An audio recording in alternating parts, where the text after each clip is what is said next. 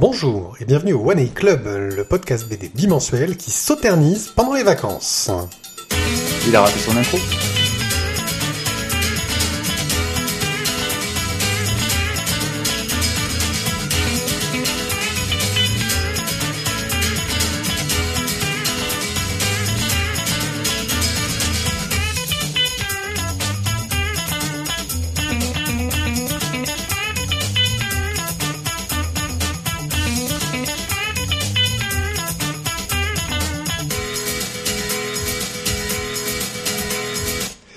Doigt du milieu ayant fonctionné, Thio va pouvoir parler, même s'il se tient loin de son micro.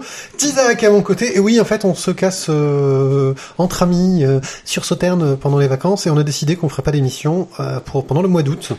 Et c'est vraiment dommage. Mais on vous prépare une superbe émission de rentrée où nous allons vous faire découvrir quelque chose. Pour le moment, on va garder le mystère sur ce que c'est. Nous allons parler nous allons lancer un nouveau style, quelque chose qu'on va appeler loupopo, pour notre émission spéciale rentrée. Voilà. Hop, hop, hop, hop. Mais là, c'est vraiment Ah, un là, private joke total. private joke. Je crois qu'on va pouvoir commencer cette émission qui part tout de suite euh, en vrille. Euh, Au programme de cette émission, un express, super express, parce que je vais pas avoir grand chose à dire dessus. On enchaîne euh, pour vous parler de la saga d'Atlas et Axis. euh, les stop, deux premiers- stop, stop. Le- il était tellement express que t'as même pas dit de quoi on va parler. Oui, je sais, mais c'est parce que sinon ça, ça va, Ah ça va être vachement redondant. express. Sinon ça Ah, va être c'est- redondant. On va faire un super express, mais on va, on va parler très très vite. Alors maintenant, ensuite, Wow. C'est c'est un TGV. Donc la saga d'Atlas et d'Axis, euh, les deux premiers tomes. Nous allons ensuite parler de la Batmobile euh, que Pochep a eu la gentillesse de nous envoyer. Puis de Saga, le tome 1. Et enfin de Roll Queer. Notre splash page sera consacré à une histoire euh, qui, qui date, qui s'appelle La quête de l'oiseau du temps, euh, qui est une vieille histoire maintenant de, de, de l'oiselle et le tendre, euh, mais qui n'a pas si mal vieilli que ça. Notre carte blanche sera la suite de notre dossier sur la bande dessinée et le jeu de rôle par Antoine. Et nous finirons par un hors-sujet, nous allons vous parler de zombies avec du jeu vidéo, du film correct et du film de merde. Comme souvent avec les zombies. Voilà, et puis pas vrai. on peut commencer euh, de suite avec notre superbe express. Bon ben voilà. Donc maintenant, nous passons tout de suite à la section Passons tout suivante. de suite aux chroniques. Non, en fait, je voulais vous parler de Une nuit à Rome, Une nuit à Rome, une bande dessinée qu'on avait précédemment chroniquée et qu'on avait bien aimée. Et pas correcte. aimé. Donc chacun son Ouais, c'est vrai que t'avais pas, Ah, j'avais pas du tout aimé, Pas du tout toi. aimé, toi. Euh, bah, moi, j'avais trouvé ça plutôt sympa, toi aussi, je crois. Et moi, j'en ai aucun souvenir. T'en as aucun souvenir, d'accord. Merci Pierrick de ne pas l'avoir amené ce soir. Bon, d'accord. Euh, qui était plutôt sympa. Ouais, toi, c'était le personnage que t'avais pas. le- Non, c'est c'est le, oui, c'était le personnage que j'avais envie de claquer tout le temps en fait. Euh, Oui. Bon, quoi qu'il en soit, euh, il y a une édition limitée qui va sortir chez un autre éditeur euh, que Bambou. Euh, Je vous mettrai euh, le lien pour euh, vous renseigner là-dessus. Euh, Qu'est-ce que présente l'édition limitée en plus ou en moins? Alors, je pense qu'il va y avoir des carnets de croquis, que ça va être euh, sur du plus superbe beau papier, euh, un format un peu plus grand, euh, ce genre de choses-là. euh, voilà. J'ai fait du travail de vrai journaliste euh, sur le coup, en fait. D'accord. Et euh, il pensait vraiment que une Rome mé- méritait ça? Bah, je pense que euh, s'ils se sont permis de le sortir dans une édition limitée, c'est que le truc a suffisamment bien marché et que ça a plu. Pas comprendre, Charles. Voilà.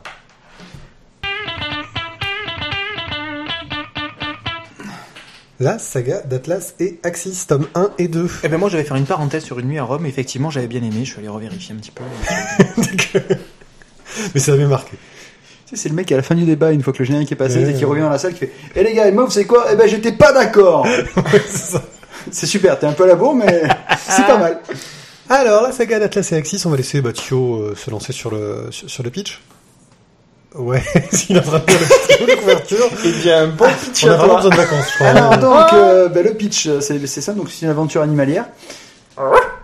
Mais non, c'est pas vrai. C'est une aventure Ah, aventureuse. Mais non, mais quand ce sont des personnages euh, animaux. Anthropomorphe. Voilà, merci. Non, tu dois finir mes phrases. Euh, Avec un mot intelligent. D'habitude, je te coupe et je finis mes, et je commence mes phrases. euh, Donc- je finis pas les tiennes. Atlas, c'est un grand chien qui ressemblerait à une sorte de lévrier, je crois. C'est un livre. C'est un lévrier afghan. Et, et Axis, un, un scotch terrier, C'est ça. Qui boit beaucoup. qui boit beaucoup. Euh, Et qui est toujours très fin. Donc ces deux personnages en fait se retrouvent euh, euh, bah, pris dans une folle épopée où ils vont devoir aller sauver euh, des personnages de leur village qui ont été kidnappés par des sortes de vikings.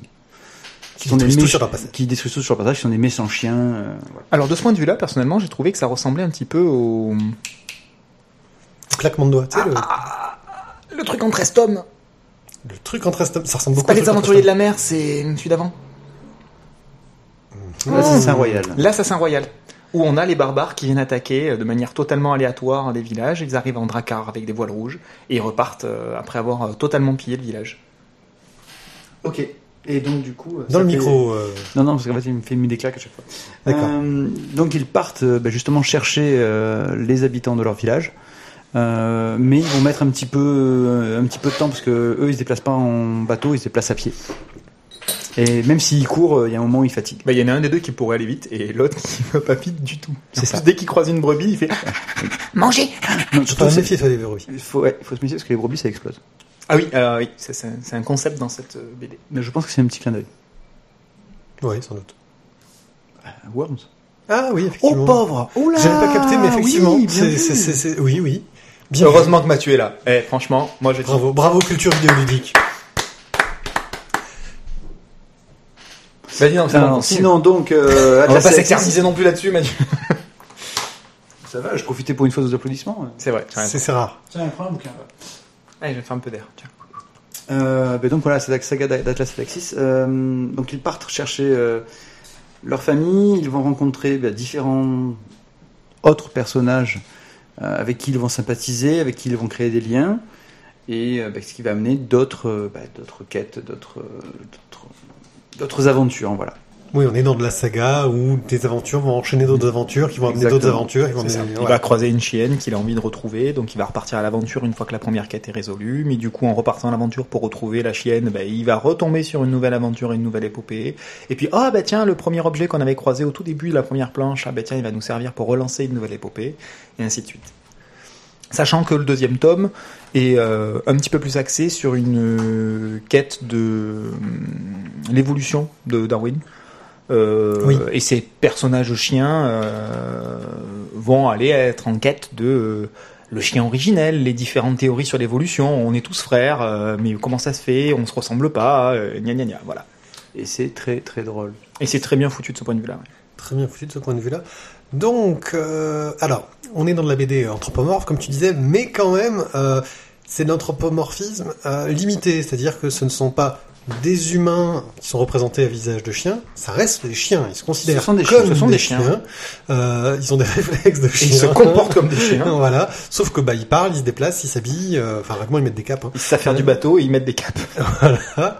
Euh, mais il y a ce Et côté. ils mangent à table. Voilà, il y a ce côté un petit peu euh, comment ils sont représentés comme euh, ouais comme des êtres humains, mais en général en anthropomorphisme, euh, les, les animaux sont vraiment très très très euh, enfin le côté animal est complètement mis de côté.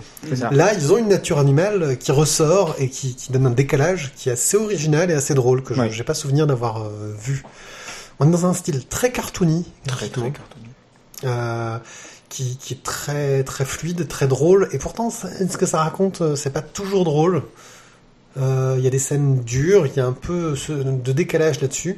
Euh, ça m'a un peu fait penser à Bone. Euh, Oui, Sur certains points. sur certains points. Je suis d'accord avec toi.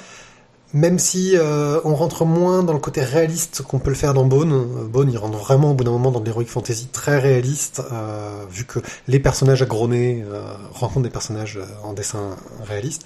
Là, on reste dans ce côté un petit peu cartoony, mais les histoires ne sont pas toujours euh, rigolotes. Bah, Il y a des moments qui sont drôles, il y en a d'autres où on a. euh, Enfin voilà, il- on va, je trouve, avoir beaucoup de, de, de genres différents dans l'histoire. Il va y avoir des trahisons, des rebondissements, euh, euh, des moments où ça va être vraiment, a, a priori, euh, du grand n'importe quoi. Oui. Il y a vraiment de toutes les étapes dans les différents récits.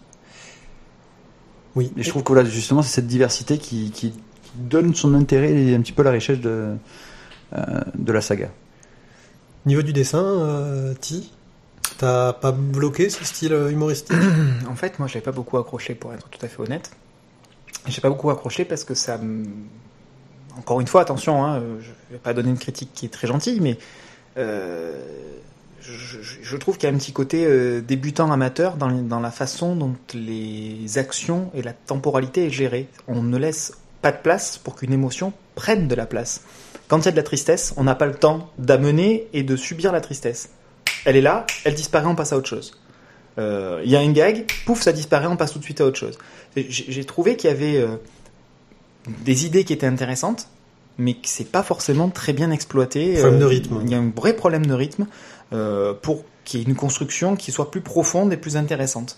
Le- le- le- la forme, enfin, le- le- les, personnages, le dessin, les couleurs, peu importe, c'est un choix stylistique. Après, il est toujours discutable où on accroche ou on n'accroche pas.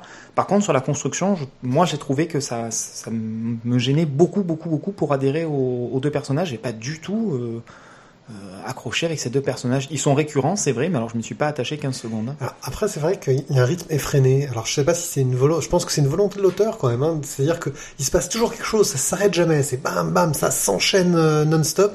Il y a vraiment, j'ai trouvé un rythme effréné. C'est-à-dire qu'ils n'ont pas le temps de se poser deux secondes. Il se passe un nouveau truc qui les relance. Euh, et ça crée une dynamique à la lecture. Alors effectivement, euh, peut-être que les moments d'émotion sont pas aussi mis en avant. Euh, Les mais, moments de combat non plus. euh, mais on est plus dans la saga épique, quoi. Le côté, bon, on enchaîne. Je sais pas. euh, Mais on est sur le même rythme tout le temps, quelle que soit la situation en fait. Tu vois? Bah, je pense que c'est. Enfin, moi, je, le- je, je l'expliquerai comme ça. C'est... Ouais, ça va, je suis dedans là. Je, je peux pas être plus près. euh, Là, je suis prêt. Là, je suis, Là, je c'est suis bon, prêt. là. Je suis prêt là. C'est bon. Euh, non, merci. D'accord. Euh, moi, je pense que ça s'explique par rapport au, au public qui est visé. Euh, moi, je pencherais quand même pour dire que c'est quand même quelque chose qui est euh, jeunesse, voire pré-ado, et que euh, ce rythme justement effréné, sans aucune pause, avec on passe d'un sentiment à un autre très rapidement, c'est ce qui, ah, je pense, à mon humble avis, hein, convient parfaitement au public. Ouais, c'est possible. Moi, c'est comme ça que je Ouais, l'expliquerais. pour le côté hein, jeunesse, mais, ça et- pourrait. Pour un côté jeunesse, ça s'explique. Après, euh, si, si la cible visée est un petit peu plus adulte, euh, à, Enfin- mon, à mon sens, en tout cas personnellement, ça ça ça m'a gêné. Alors, la collection, c'est la collection Étincelle, dans laquelle on avait déjà eu euh, Zut Tabouret, là, Ah oui. Alphonse Tabouret, Alphonse Tabouret. euh, qui était vraiment effectivement euh, un récit jeunesse à double niveau de lecture. Euh, ce qu'on a peut-être un peu ici. euh. Est-ce que la collection, est-ce que la collection étincelle, pardon Matt, euh, est-ce qu'elle est euh, destinée aux enfants, aux enfants, aux jeunes lecteurs, ou est-ce qu'elle est destinée aux, aux- aux jeunes auteurs? Parce que là, il me semble, en tout cas dans cette création de personnages-là, et à la lecture du petit complément sur l'auteur, euh, que c'est des personnages qu'il a créés de très longue date, avec des, des histoires, des sketchs, des gags peut-être qu'il a euh, trouvé il y a très longtemps et qui ont simplement été euh, euh, mises bout à bout et compulsés pour en faire euh, quelque, pour, pour qu'une espèce créer un- une espèce de schéma narratif sur un ensemble d'histoires. Euh, alors que ce sont des, des vieilles choses, des choses qui ont été créées il y a longtemps avec une jeunesse au niveau de, de, de la création, quoi, un manque, petit manque d'expérience. Je sais pas, moi en tout cas c'est ce que ça m'a donné comme impression. Alors après si effectivement la cible c'est les enfants machin, je suis tout à fait d'accord avec Matt, hein, ça marche. Mais moi, je l'ai je l'ai pas ressenti ce problème de rythme. Donc après, je pense que c'est ça que chacun. Euh, Non, peut-être que le côté jeunesse, t'as as raison. Sur le deuxième tome, par exemple, je trouve qu'il y a du progrès dans le récit. Le récit euh, sur euh, la quête des origines, dans le Grand Nord, machin chose, euh, est un peu plus long, tient bien la route. C'est pas une, c'est pas une péripétie courte. On est sur quelque chose d'un peu plus long qui tient la route, qui a un petit peu de fond, qui C'est est un peu mieux construit et la fait réfléchir. l'espèce de maman ours là qui tient Oui. l'auberge. Elle occupe une place, elle commence à avoir de l'importance. Il y a toujours un petit problème de rythme à mon sens, mais après ça Ouais. c'est mon goût perso. Mais euh, ça, ça- la construction est un petit peu plus aboutie, je trouve. Thio, t'as senti cette évolution? Euh, oui. Il y, a, il y a une évolution entre les deux tomes, mais comme j'ai pas ressenti de problème de rythme sur Oui, le voilà. premier, si tu veux, ça m'a pas non plus. euh, Ouais. Il y a une évolution dans la narration au niveau du, de, de l'histoire, justement, sur l'évolution des, euh, des chiens euh, dans le tome 2, clairement. Mais euh, aussi parce que peut-être l'histoire voilà, a eu un peu plus de temps pour se mettre en, en place. Parce que dans le tome 2, il y a quasiment que ça. Oui. Alors que dans le tome 1, on a. euh, Il s'en passe des trucs. hein. il s'en passe des histoires, quoi. On a plusieurs histoires qui se mêlent les unes aux autres. Donc forcément, il y avait un peu plus de. Un peu moins de place, on va dire, pour prendre le temps. Ben, c'est en ça que je, je disais tout à l'heure que ça, ça donne l'impression que c'est plein de petites choses qui ont été déjà pré-créées depuis longtemps et qui ont été un petit peu euh, raccommodées ensemble. À qui est-ce que vous conseilleriez cette BD Bah du coup, ouais, je suis d'accord avec Matt, hein, aux jeunes ados quoi. Enfants, jeunes ados. Enfants et jeunes ados, ouais. Ouais, aux enfants jeunes ados, euh, membres de la SPA. Bon, mais enfin, je me, la, je me la conseille à moi aussi, hein, parce que j'ai trouvé ça bien. Bon, en même temps, c'est normal, je l'ai acheté. D'accord. Donc, T'as un bah, caractère de chien, c'est pour ça. je, me l'avez toujours dit, hein, merci. je ne vois pas d'autre explication. La Batomobile. Eh bien, justement, Tizak va nous faire un petit pitch de la Non, Batomobile. non, non, alors ça, moi, si tu veux, je, je préfère laisser, euh, laisser Pierrick puisque c'est du pochep. Et je sais que ça lui fait plaisir. Voilà, je fais un petit peu de lèche au chef. Alors, euh, la Batomobile, c'est une série de strips publiée chez Onatratut euh, par Pochep, strip en noir et blanc, qui nous raconte les aventures de Batman euh, et Robin. De Batman et Batman, Robin. Voilà. Et Robineux, euh, qui veulent en fait bah, rejoindre leur voiture. Ils ont toujours des problèmes avec la voiture, en tout cas au début. Euh, c'est une série de strips, quoi, donc euh, ça enchaîne sur le gag. Il y a plus d'essence, machin chose. Et petit à petit, le récit commence à prendre une certaine ampleur et une certaine cohérence, avec en fait Ou incohérence. incohérence, parce qu'on est vraiment dans de l'absurde, où euh, en fait Batman se fait piquer sa place par une prostituée qui commence à être meilleure que lui pour sauver le monde. Euh, puis c'est plus de thunes avec le costume de Batman euh, dans son voilà, métier. mais elle sauve le monde quand même. Ouais. Euh, elle le fait, elle, je veux dire, elle a le costume et elle assume d'avoir le costume. Et est-ce que Batman fait la pute? Euh, en tout cas, il se retrouve en Alors, prison. En tout cas, il se retrouve en prison. On se pose la question. Parce qu'il il change de chapeau, un coup il est Carrefour, un coup il est Auchan. Est-ce qu'il fait la pute avec ces costumes-là ou pas? Oui. Enfin, quoi qu'il en soit, il se retrouve euh, en prison. euh, il le prend mal parce que c'était la bonne page. Ouais, ouais. parce qu'il y a un usur. Enfin, il comprend pas qu'il y a un usurpateur. Personne ne croit que c'est lui Batman parce qu'en plus il n'y a plus le costume, tu vois. C'est ça. Puis il a du mal à se. enfin, et, et il est dégoûté. Et c'est du gros n'importe quoi du début à la fin. Non, au, au début, c'est, entre guillemets, ça reste cohérent. au, au début, ça, on, on, on, on reste dans les limites euh, De la Batmobile. de, ouais, du, de, de l'acceptable. Après, j'avoue avoir eu un, un, Un moment de décrochage? un moment de décrochage, c'est ça, avec, euh, avec justement un récit qui devient très, très, très, très abstrait, enfin très, très barré. Et il y a un moment où moi, je t'avoue que, enfin, ces, ces histoires de, euh, on m'a volé mon identité, les, les discussions avec l'avocat qui sont interminables. euh, Il est fort l'avocat. il est très très fort l'avocat, mais ça m'a un peu rebuté, si tu veux, à la fin. Je, Ouais, t'as pas accroché quoi. euh, il y a, il y a des moments où j'ai rigolé, enfin, même, même sur la fin, il y a des moments où j'ai, souri, où j'ai ri à, à certaines choses, mais euh, waouh, Trop barré pour toi. euh, trop barré et puis trop, enfin, trop dense. C'est, ouais, tu vois, sur du strip, de dire que c'est dense, c'est un Oui. peu, c'est un peu bizarre, mais là, c'était trop dense, quoi. Il y a trop de choses. Il y a, il y a trop, il y a, il y a une telle foison d'idées en même temps. Moi, j'ai eu l'impression, en lisant les strips les uns à la suite des autres, ça me fait tellement de, qu'à un moment donné, je me suis senti presque un peu, tu sais, euh, Ouais. voilà, en fait, j'avais, un trop gros poids sur la tête. ce qu'il faut voir aussi, c'est que voilà, le, le bouquin il fait combien de pages, euh, Pierre? Euh, 120, un truc Voilà. Donc 120 pages de saut de puce permanent, c'est fatigant. Voilà, clairement, là, tout à l'heure on parlait du rythme qui était monocorde et pas forcément toujours adapté. Euh, là, sur Batmobile, c'est un rythme qui est ultra soutenu, je trouve. Eh, On, On est dans a- du strip, hein. Ah oui, mais alors les strips comme ça qui s'enchaînent sur la même thématique, puis on saute, on saute, on avance, on avance, on avance, on avance, on avance. On, on- tiens, on a chopé la prostituée au passage. Ah bah tiens, on va en faire un truc. Ah bah tiens, on a la caravane, on va en faire un truc. Ah bah tiens, on a l'avocat, on va en faire un truc. Wow, wow. c'est voilà. Souffle un peu. Voilà, c'est ça. Alors en même temps, faute personnelle, euh, demi-faute professionnelle, j'ai essayé de le lire d'un coup pour être euh, prêt pour ce soir. Euh, pareil. Euh, D'accord. Et, et- et je pense que une partie dû du problème vient de là. Voilà. Je pense qu'une partie du problème vient de là. Tu vois, à la réflexion, à la discussion. Je pense que c'est le genre de bouquin. Tu en lis cinq pages. Hop, tu le poses. Tu en reprends cinq pages. Hop, tu le poses. Bref, lecture de chiottes. Ouais, lecture de toilette, j'allais dire ça. C'est le, bah, c'est le, oui, c'est comme les, les, les gags en une planche. Euh, tu vas aux toilettes, tu lis 5-6 planches et tu ressors. Voilà. C'est comme, ouais, c'est le problème qu'on peut avoir sur Gag en une planche en, en amplifié parce que c'est du strip. C'est ça. Et non, mais surtout, c'est que c'est du strip avec beaucoup de texte. Oui. Il y en a certaines, c'est. euh, Waouh Je crois que je pense que même que C'est l'avocat. temps- Oui, mais je pense même qu'il y a plus de texte que de dessin dans certaines pages. C'est possible. À l'ancrage, ça a dû être chiant. Niveau du dessin, justement. Euh, Pochette.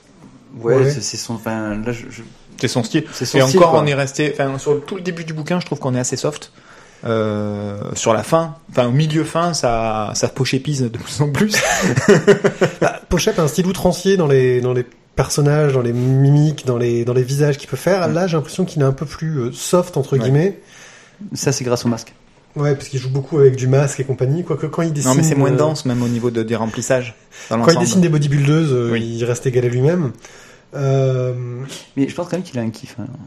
Sur les bodybuilders pour dessiner des bodybuilders, parce qu'il y en avait aussi dans. euh, euh, comment ça s'appelait Le truc avec le miroir. euh, Je me permets un doute sur le kiff pour les... oui, oui, oui, oui, le mec qui découvre son homosexualité dans Traboul, mais et, euh, voilà dans Traboul où il y avait euh, des, des, des bodybuilders mais euh, mais mais mais, mais commasses, quoi, un truc énorme. ouais. Il doit peut-être penser, il doit peut-être penser que c'est un fantasme euh, hétérosexuel. Hein. Ouais, je sais pas. Tu sais, nous on imagine les fantasmes homosexuels euh, comme des trucs euh, étranges. Peut-être que lui imagine les fantasmes hétérosexuels comme des choses étranges. Ok. Ouais, Je ne vois que ça comme explication. Pochap, euh, un commentaire. Voilà, donc euh, Pochep, si tu nous écoutes. euh, à qui vous conseilleriez ça si vous... Bah, apparemment pas à vous. À ma grand-mère Euh, non, moi la mienne elle peut, elle peut plus lire ça, c'est écrit tout petit. Ah. Euh, Moi aussi, tu me diras. Fan de C'est une bonne super-héros. question. Hein. c'est une vraie Franchement, bonne bah question. écoute, euh, je dirais il faut que je trouve un copain un peu. faut aimer un- un peu euh, complètement barré, quoi. Ouais, ouais, le truc acide, euh, barré, il faut quand même être un peu Jones, quoi. Ouais, allez, 15, euh, 15 30 Un punk anarchiste de 15-30 ans. D'accord, pour un punk anarchiste de 15-30 ans, je trouve que c'est une belle définition. Bravo. Qui aime les prostituées. Ah attends, un punk anarchiste de droite. De droite? Oh, ça Ah. va être classe. Ah ouais, merde. il faut aimer l'ordre. ça vient dur à trouver ça. Saga, tome 1. Et là, et là, Tizak va nous faire un pitch de folie. Ouais, je vais faire un Il pitch l'a de folie. préparé pendant des heures. Là, il peut... Pendant- Ah ouais, ouais, ouais. Là, pendant là, deux là, secondes. t'as pas intérêt à te rater. Alors, Saga tome 1 de Brian Vaughan et Fiona Staples. Fiona Bravo. Staples, euh, ouais, non, mais quand même. Il sait lire une couverture. C'est une couverture. Fiona Staples est donc au dessin et à la couleur et l'air de rien. Avant même de commencer un petit pitch, euh, je tiens à féliciter le boulot parce que moi j'ai vraiment adhéré à fond au dessin. Euh, en ce qui concerne le scénario, Dans ton micro, s'il te plaît. en ce qui concerne le scénario, est-ce que tu m'entends bien? Je Oui. répète. Euh, donc on a un couple, un couple illégitime dans un univers en guerre. On a euh, deux peuples, un qui habite sur Couronne et l'autre qui habite sur Oui, c'est c'est le nom des, des, des, des- endroits commence toujours par I dans ce monde-là. Euh, Et, et- et là, et là, il faudrait voir, en fait, c'est un petit peu comme dans HeroCorp. ouais, que- par savez exemple, quand- nous, on est sur la I-Terre. Non, non, non. Co- Comment il s'appelle le personnage dans HeroCorp C'est à chaque fois que tu dis quelque chose de faux, C'est c'est Doug, c'est Doug. C'est Doug C'est Doug, c'est ça. Je peux être, euh, C'est un on peu a en train de faire Doug, c'est un peu l'idée. Bon, Bon, bref, toujours est-il qu'on a deux planètes qui sont, qui sont en guerre. Attends, donc du coup, j'ai j'ai quand même parlé de Doug, d'un de côté- HeroCorp, et t'as toujours pas réussi à trouver le nom, quoi. Non, on s'en fout. D'un côté, on a les ailés, de l'autre côté, on a les cornus, hein, pour faire simple. Euh, sauf qu'au bout d'un moment, ils se sont rendus compte Euh, qu'ils étaient en train de dévaster les- leur propre monde, et donc ils ont Les décidé... c'est pas, c'est pas qu'ils font du zèle, hein. C'est, c'est qu'ils ont des ailes, en fait. Ils ont des ailes. Merci Oui. Mathieu pour cette précision. Non, mais parce que du coup, non, mais ils peuvent, La ils peuvent- minute nécessaire et suffisante. Donc, Mathieu. oui, donc c'est un monde futuriste en guerre avec deux peuples qui se tartent sur la gueule. C'est ça. D'un côté, on a les cornus qui sont orientés euh, nature et magie, et de l'autre côté, on a les ailés qui vont être un petit peu plus orientés technologie, somme toute. Euh, sachant que donc ces deux peuples se sont rendus compte qu'à force de se mettre sur la gueule, euh, ils étaient en train de dévaster leur propre monde, et donc ils ont décidé de déplacer la guerre à partout ailleurs dans l'univers. C'est une bonne idée. C'est une bonne idée, puisque du coup, chaque peuple de notre planète devait prendre position pour l'un ou l'autre des camps. Et euh, du coup, oui Mathieu, une précision? Non, rien. D'accord. Du coup, euh, on a affaire à un couple qui est notre couple de héros, qui euh, est un couple déviant, puisqu'on a euh, elle qui est une ailée et lui qui est un cornu. Et donc euh, le mélange de cette de ce couple a donné naissance à une petite créature, une petite créature un donc, bébé. qui est un qui, qui est, qui est donc un bébé, un truc bizarre, petit mignon machin, qui qui nous sert en fait de narrateur Oui. tout au long du bouquin. Et euh, donc le tout début du bouquin commence par la naissance de cette petite fille, puisque c'est une fille qui va s'appeler Oui, exactement. Ezel, Azel, euh, voilà. C'est pas le plus important dans l'histoire de toute façon. Et, et Ouais. l'air de rien, tout son commentaire en, en, en voix off est absolument génial. C'est extrêmement bien dosé. Euh, Il y en a pas trop, pas trop peu. C'est toujours à propos, toujours en, enfin souvent en contrepoint de l'action, de ce qui se passe. Enfin bref, c'est extrêmement bien ficelé. Euh, au niveau de l'action, eh bien, bien évidemment, ce couple-là est recherché. Tant par l'un que par l'autre des camps en guerre, puisque c'est un couple hérétique. Et si on commence à faire la paix et à pouvoir procréer avec euh, le camp adverse, c'est le début de la fin de la guerre. Alors franchement, c'est pas bon. C'est continent et couronne. Voilà, Ouais. continent et couronne, merci. Et donc ils se rencontrent sur une planète qui est tout à fait abandonnée, machin, qui s'appelle la planète Clivage.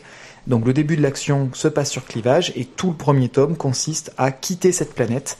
Euh, donc ils vont, vont vivre tout un tas d'aventures au sein de cette, euh, de, cette de cette planète, dont la plupart est totalement inexplorée, même par les autochtones.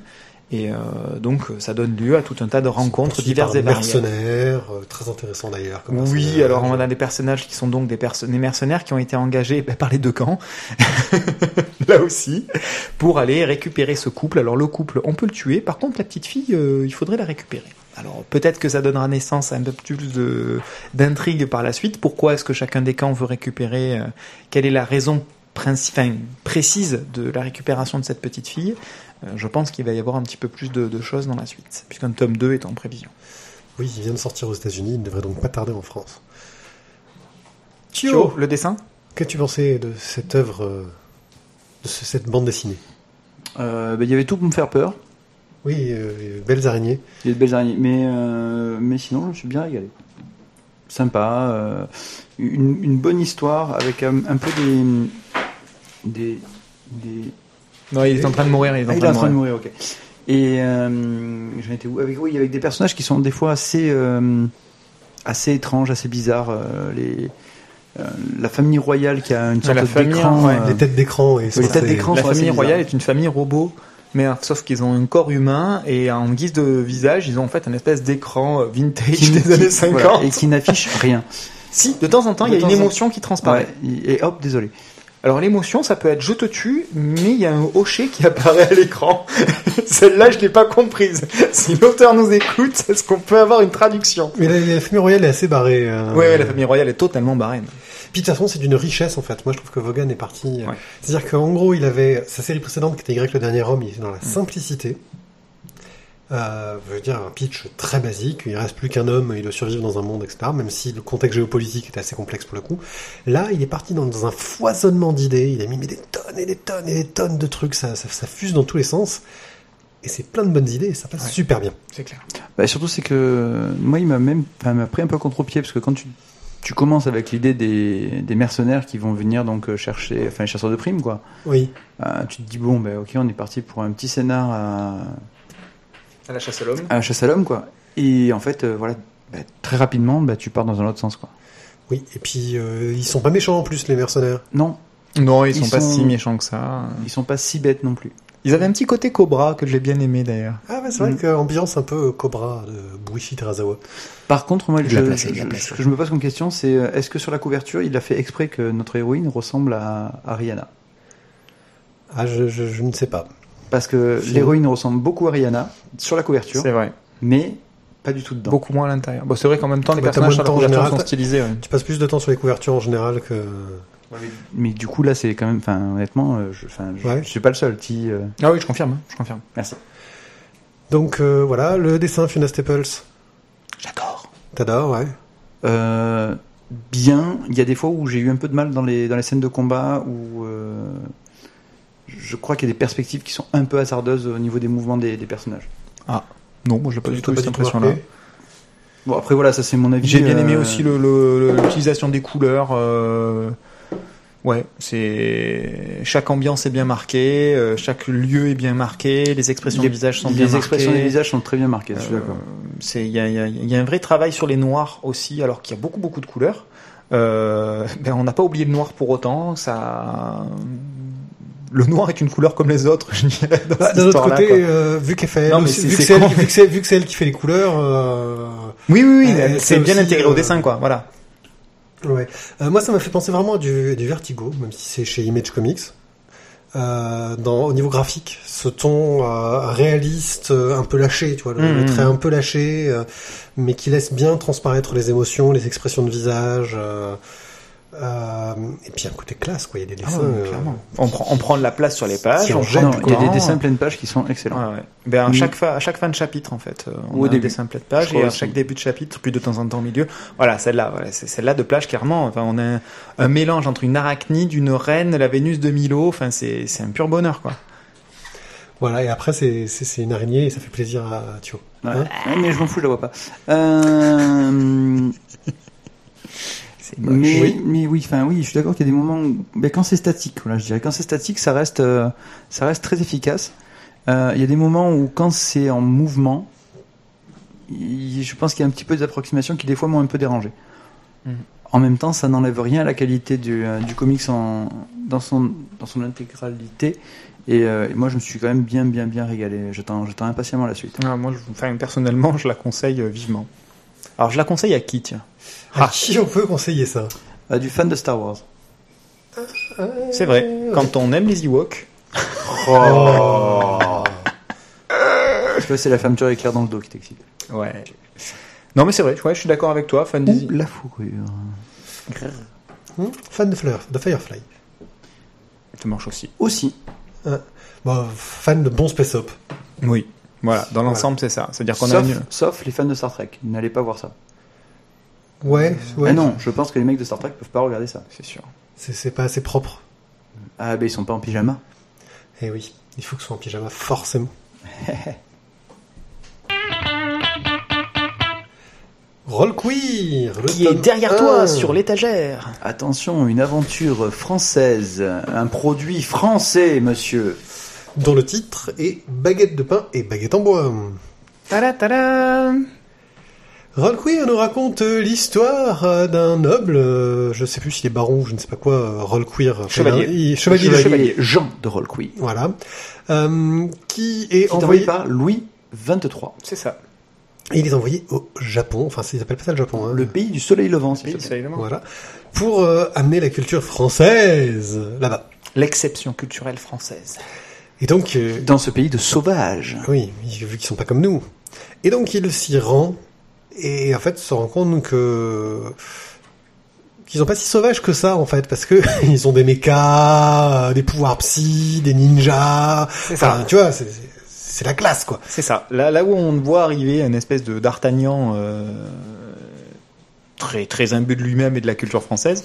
Bon, ben en face, on a une civilisation qui est quand même très moderne, euh, Miyazaki-esque, je dirais, euh, avec un petit mélange de magie, de personnages animaux, donc anthropomorphes. Euh, et puis quand même, euh, oui, enfin, toute cette ambiance japonisante autour de tout ça. Et donc lui, il est un petit peu perdu là-dedans.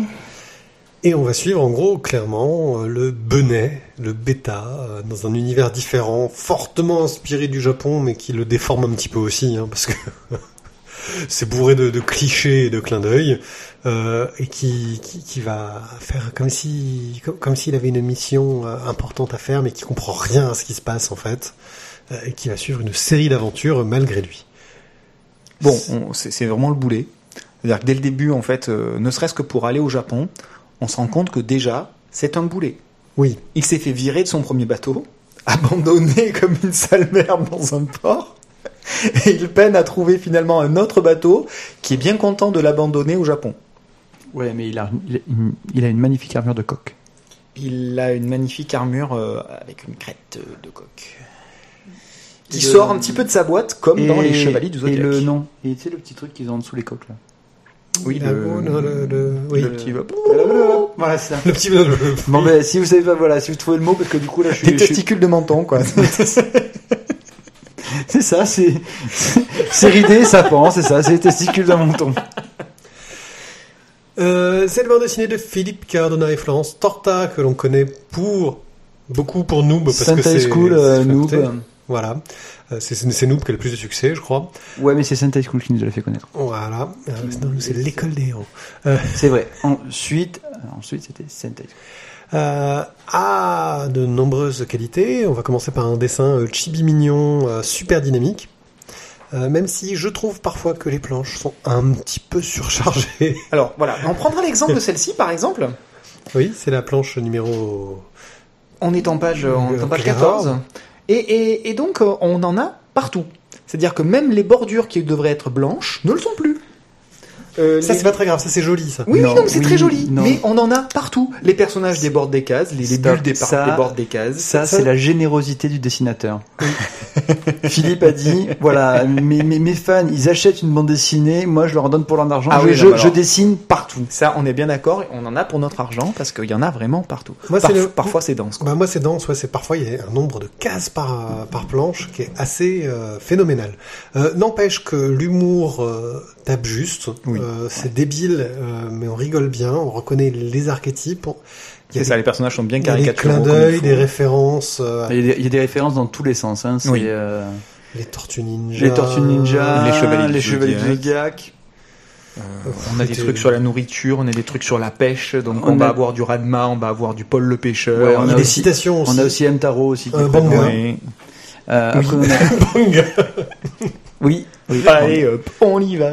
Euh, tu as aussi des références à quasiment tous les films où euh, le mec se fade les 50, euh, les 56 épreuves, alors que finalement, s'il prenait la porte de droite, il arrivait directement Ah oui, boss. parce qu'on a aussi le Machin Castle, là. Comment ça s'appelle Oui, euh, l'émission japonaise où ils L'émission doivent japonaise, euh, un- Machin Castle, où ils doivent un- un franchir château toutes les épreuves. euh, voilà, c'est ça. C'est ça. Leur fo- ouais, c'est leur Fort Boyard. C'est ça, mais euh, ouais, voilà, avec les épreuves japonaises. Euh, Ouais, mais eux, ils n'ont pas eu Alessandra Sublet dans la boue. C'est ça. Bon, il il a l'air de rien, il fallait penser à prendre la- l'entrée des artistes, quoi. La porte de service. C'est pas faux.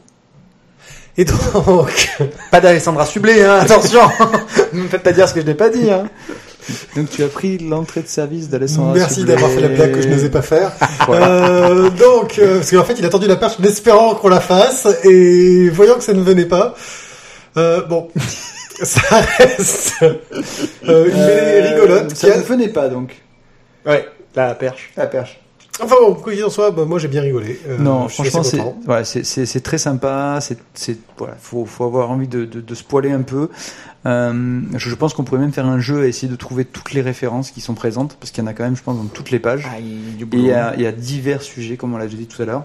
Mais elles sont, elles sont glissées de façon intelligente, c'est-à-dire qu'à chaque fois, enfin, c'est pas des références gratuites, c'est des références qui vont soit être discrètes, soit servir le récit euh, parce que ça va être une des mésaventures, euh, etc., euh, ou un gag qui va être là. Il se passe pas mal de choses en fait dans ce dans ce tome en fin de compte, euh, mais faut dire il y a une densité qui parfois peut quand même faire un peu peur. Non, moi j'ai trouvé ça simplement riche pour une bande dessinée un petit peu comique de ce type-là. Pour une fois, je pas dire pour une fois, mais on prend pas le lecteur pour un con, quoi. Et ça, voilà, ça fait plaisir de, rire de manière potache intelligente, si on peut dire ça comme ça, voilà. Ma- Mathieu, le micro est sur la table.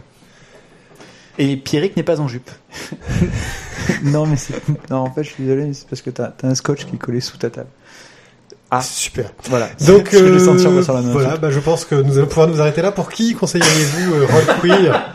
Euh, alors pour tout- Soleil. Pour tous ceux qui ont vu euh, Dorothée déjà, donc euh, qui ont désormais environ entre euh, 35 et 40 ans, tout cela euh, vous pouvez. Tiens Vous pouvez plein pot, Ouais, ouais. Euh, je et dirais après- 40 ans max. Au-delà de 40 ans, ça devient compliqué. ça devient compliqué. Voilà, jusqu'à 40 ans et ensuite euh, bah, pour les plus jeunes aussi, parce que même si les références vous les avez pas, vous pouvez quand même bien vous poiler. Ça reste bien drôle. Oui, ça reste bien drôle. Et puis, c'est quand même des références euh, pour une partie qui sont récentes, donc euh, qui fonctionnent bien. Et puis c'est une voilà, comme je disais tout à l'heure, c'est une bande dessinée française avec des valeurs Française, françaises. mon bon monsieur.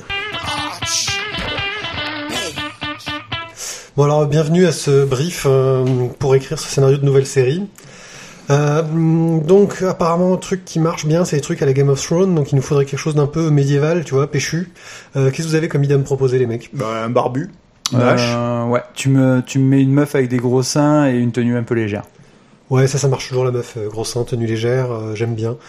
Euh, on pourrait la faire se balader avec une sorte de sextoy, euh, un truc rigolo, tu vois. euh, Une peluche. Un sextoy qui parle, Ouais, ouais, ouais, ouais, ouais. ouais. ou un truc Mais, bleu, tu euh, vois. euh, mais mignon, mignon parce Ouais. que du coup Ouais. les, les trucs mignons comme ça, tu oh le public euh, 12-15, c'est bon Ah, là. on peut vendre un mini. Stitch. Un mini Stitch, ça Ah, fait de la peluche, ça des fait merchandising. tout Ouais, ça. merchandising à fond, ouais. Nickel. Ok. et Bon, il nous faut un con, toujours. Euh, Ouais, ouais. Avec du mystère. Avec du mystère. Un con avec du mystère. Ah, ça c'est super novateur parce que on en lui met une général, cagoule en général- Hein? On lui met une cagoule en cuir? Euh, ah ouais, le mec mystérieux avec un masque, on voit pas sa gueule. Hein Ouais, mais cagoule en cuir, ça fait trop SM. Là, du coup, on va perdre le. la Ouais, ouais, ouais. 30. Euh, bon, on nous fait euh, comme un casque, mais intégral, un peu à la con, euh, tu vois, enfin, genre fait dans un pot de chambre ou je sais pas quoi. Ouais. Hein ça, Pas mal, ça. peut Ça peut passer. être pas mal. Ok, bon, euh, par contre, euh, c'est bien, on est une fille avec des gros seins euh, et, Non, mais, et ouais, des îles. Et, L'histoire, on n'a rien hein. et là, euh, Bah, L'histoire. euh, faudrait de l'action, quoi, que, que ça tabasse un peu. On a qu'à mettre un bourrin. Ah, on met un bourrin en face, un peu velu, un peu moche. Euh, Ah, un mec qui a du vécu, quoi, tu vois. Ouais, euh, c'est ça. et, euh, qui combat à la hache. Parce que la hache, ça fait bien. Ouais, c'est bien ça gros, fait plus parce que l'épée, ça fait un peu un truc de. de, de, de- Ah ouais. non, là, faut de la grosse hache. Voire une Ouais. masse. La hache, c'est bien. Non, non, une hache à deux. Non, une, une- une hache à deux mains. À trois Bon, mains. ok, et ils font quoi? À deux mains, deux mains et deux pieds. Mais un truc et- énorme, quoi. hein. Faut, Ouais. un truc, faut un truc nouveau, je dirais. Non, mais attendez, déjà on, fait. on fait, on fait pas du manga là. Et donc, euh, il nous fait quoi le gars? Parce que bon, c'est bien, les mecs, vous m'avez trouvé euh, des personnages. Bah, il faut, tu, de toute façon, c'est simple, tu lui trouves une quête, euh, n'importe quoi. Aller retrouver euh, le pinceau de machin. euh, Le pinson. Le pinceau, le pinceau de machin. Aller retrouver. euh, Ah, le pinson, je crois qu'on a un truc. Le, le, Ah, le le pinceau, ça marche. On peut essayer de lui faire trouver un, un oiseau magique? Voilà, l'oiseau bleu ou je sais pas quoi. euh. Ouais, mais le peigne, euh, le peigne qui permet de démêler les cheveux ou un truc comme ça, tu vois, un truc euh, plus, plus pour les kids, quoi. Plus pour les kids. Ah non, mais tu sais ce qui marche en ce moment, c'est c'est Game of Thrones, quoi. C'est du sang, des nibards et, C'est clair. et de l'action, quoi. C'est clair, non, là, faut, faut, faut du sexe, quoi. Ouais, donc du coup, Un petit peu de magie, un donc petit voilà, peu fantastique. ouais, on oublie, on- on oublie clairement les petits, quoi. Tu vois, un mélange entre Game of Thrones et Spartacus, quoi. Ah, oui, mais donc là, clairement, tu, tu, toi, tu cibles du 30-45, quoi. Voilà, mais Ah avec, oui, des, clairement. a- avec des petites peluches, comme ça on peut les, les revendre pour les jeunes euh, à côté. Et magique, parents, il se tape sont- qui, alors? Ah, je sais pas, là. ok. Enfin bon, ça me rappelle vaguement un truc quand même, euh, cette histoire. Euh, Il y avait pas une BD qui était sortie un peu sur, Ah, je sais pas, je sais la pas lire, moi. Je sais pas. Oh, euh, Bon, c'était pas trop mauvais, hein, comparé à d'habitude. On n'a pas chanté cette fois-ci. Ça change. Bah, Ouais. surtout, c'est bon pour les auditeurs.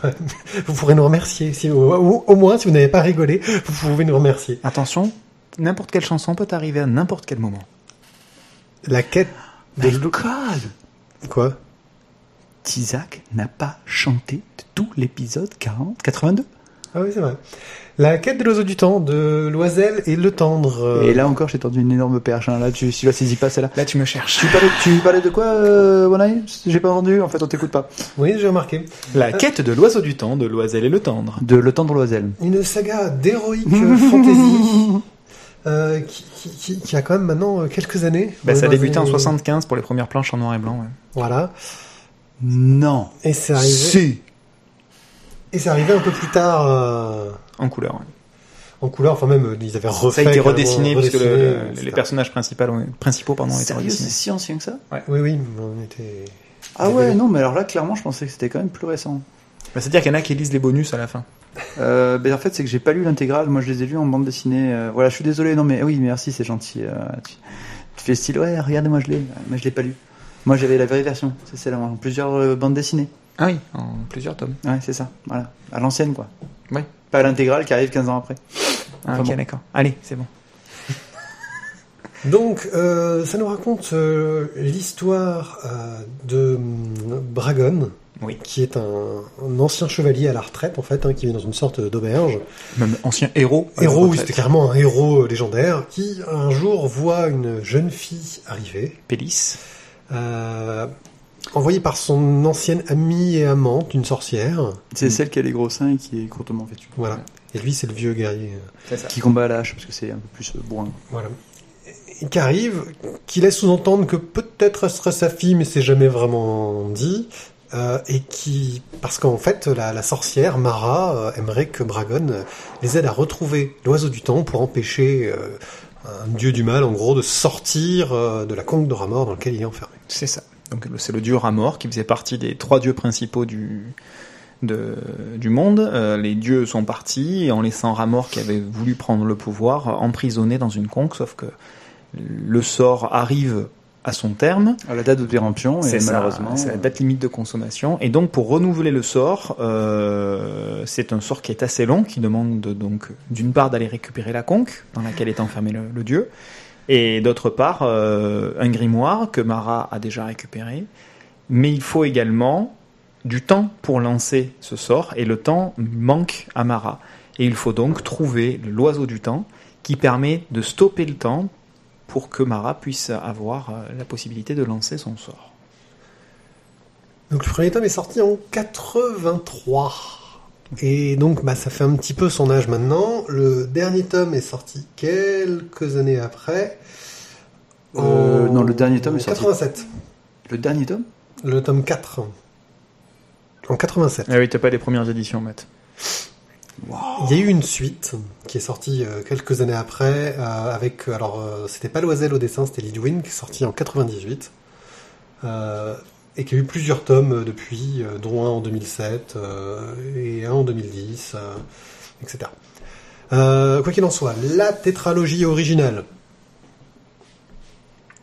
forme un tout, forme une histoire complète qui se tient avec une chute qui tabasse, Ouais. une chute qu'on voit pas venir, Pas tout à fait. voilà, euh, qui est pleine d'émotions, etc. Euh, on est vraiment dans de l'héroïque fantasy à papa. Euh, ouais. Alors, je te laisse, je te laisse ouais. Adi. Vas-y, Fais- ton, fais ton truc, mais ensuite, euh, ensuite. donne pas trop ton avis pour l'instant. Non, si, donne-le, au contraire. comme ça, Non, non, vois. non, non, qui se tasse un peu là-dessus. Bah, on est dans la ville. euh. Donc on est un peu dans de l'heroic fantasy à papa, euh, avec euh, bah, un univers médiéval fantastique un petit peu classique, euh, quelque chose un petit peu euh, post-métal hurlant euh, dans les ambiances. Euh, un dessin qui tient bien la route, même si parfois il y a quelques un peu de rigidité et une mise en page un petit peu difficile à suivre. Enfin, on sent que ça, ça pèse un peu son âge. Ça C'est pas toujours aussi fluide que le serait, serait une BD maintenant, en fait. Euh, Ouais, franchement, et là, on est, on est tous les deux, on est, on est au taquet, on a envie de te contredire en même temps, tu vois. Non, alors- alors, déjà, la, BD à papa t'oublie, parce que moi, Ouais. quand je l'ai lu euh, la première fois, donc ça devait être dans les années, euh, on va dire 2000, euh, ben voilà, je, t'avoue que je me suis pas reproché dessus, et je savais même pas qu'elle était si vieille que ça, la bande dessinée, je m'en suis même pas aperçu. Ben, moi, je me suis rendu compte qu'elle était. Je me doutais euh, qu'elle était âgée, mais je, voyais ça fin 80, début 90.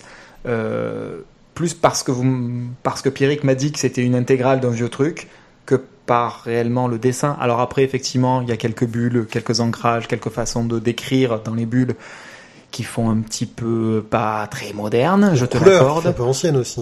Ça peut être Mais un choix. Pas tant que ça. Non, Non, Tu regardes la être un vrai couleur choix. de la couve, qui a été faite super récemment. hein. Mais on s'en fout, ça, c'est, c'est quelque chose qui peut être tout à, c'est un choix, euh, c'est un choix artistique qui pourrait être très très récent. hein. Moi, ça, alors vraiment, c'est, ouais, si, là, je viens de voir le feu. Si. c'est Voilà. pas le feu, c'est. Non, non, non, à gauche. Dans le gauche, micro, tu vois. À gauche. C'est le feu de Rahan à gauche. Non, celui-là, je, je- je suis d'accord avec C'est lui le, sur ça. c'est- c'est le même feu que tu peux trouver dans un Landfest à l'époque. Hein. Et Euh, à Landfest, l'époque, non, à l'époque, non, Non, pas mais-. Oui, mais justement, je veux dire, tu prends un Landfest, je suis désolé, mais tu, as, tu, tu auras à peu près la même qualité et c'est pas. euh, Ouais, Mais mais, voilà, je te- mais quand je te, quand je te le parlais à l'ancienne, euh, c'est que, bah, ah ouais, les premiers Lanfeust, on était aussi pas passé, euh, maintenant, au niveau des couleurs, il y a eu des, des progrès, il y a eu du travail sur le numérique qui a apporté une modernité, un, un, un travail sur les couleurs différent, je trouve. Enfin, je sais pas, moi j'ai trouvé que ça avait un petit peu vieilli sur ce point-là, mais vous êtes là pour me contredire, allez-y. Ouais, voilà, clair- clairement, moi, j'ai pas senti de, de, de choses vieilles. Puis, alors, personnellement, je l'ai lu il y a pas très longtemps. Hein, genre, je l'ai fini ce matin. Donc, euh... on peut pas vraiment dire que c'est des souvenirs, euh, voilà. Lointain, ouais. Euh, moi, je n'ai pas, vraiment pas senti de, de vieillerie là-dedans. Alors, effectivement, le scénario tient bien. euh, les, les cadrages dans les vignettes, même si ça a 30 ans, ben, ça marche encore. euh, voilà. Ah ouais, 30 ans. C'était, c'était, Ah moi, oui, je- c'est voilà, même je pense que 35 ans, c'est- ouais. C'était bien écrit et bien fait à l'époque et euh, moi, j'ai, moi, j'ai vraiment pas senti son âge quand je l'ai lu, quoi. Eh oui, l'oiseau du temps, c'est intemporel. D'accord. Euh, au niveau du récit, on a quatre tomes. Est-ce que vous pensez que tous les tomes se tiennent la route? Est-ce qu'il n'y a pas de temps en temps une, des péripéties secondaires euh, qui auraient pu être évitées? Oui, bien évidemment, mais bon, ça après. Je euh, cherche la, bête- la petite bête. Hein. Oui, oui, oui, tu cherches la petite bête, clairement. Mais c'est vrai que bah, pour le pour l'ellipse finale, euh, elle, elle est pas mise en place dans le premier tome.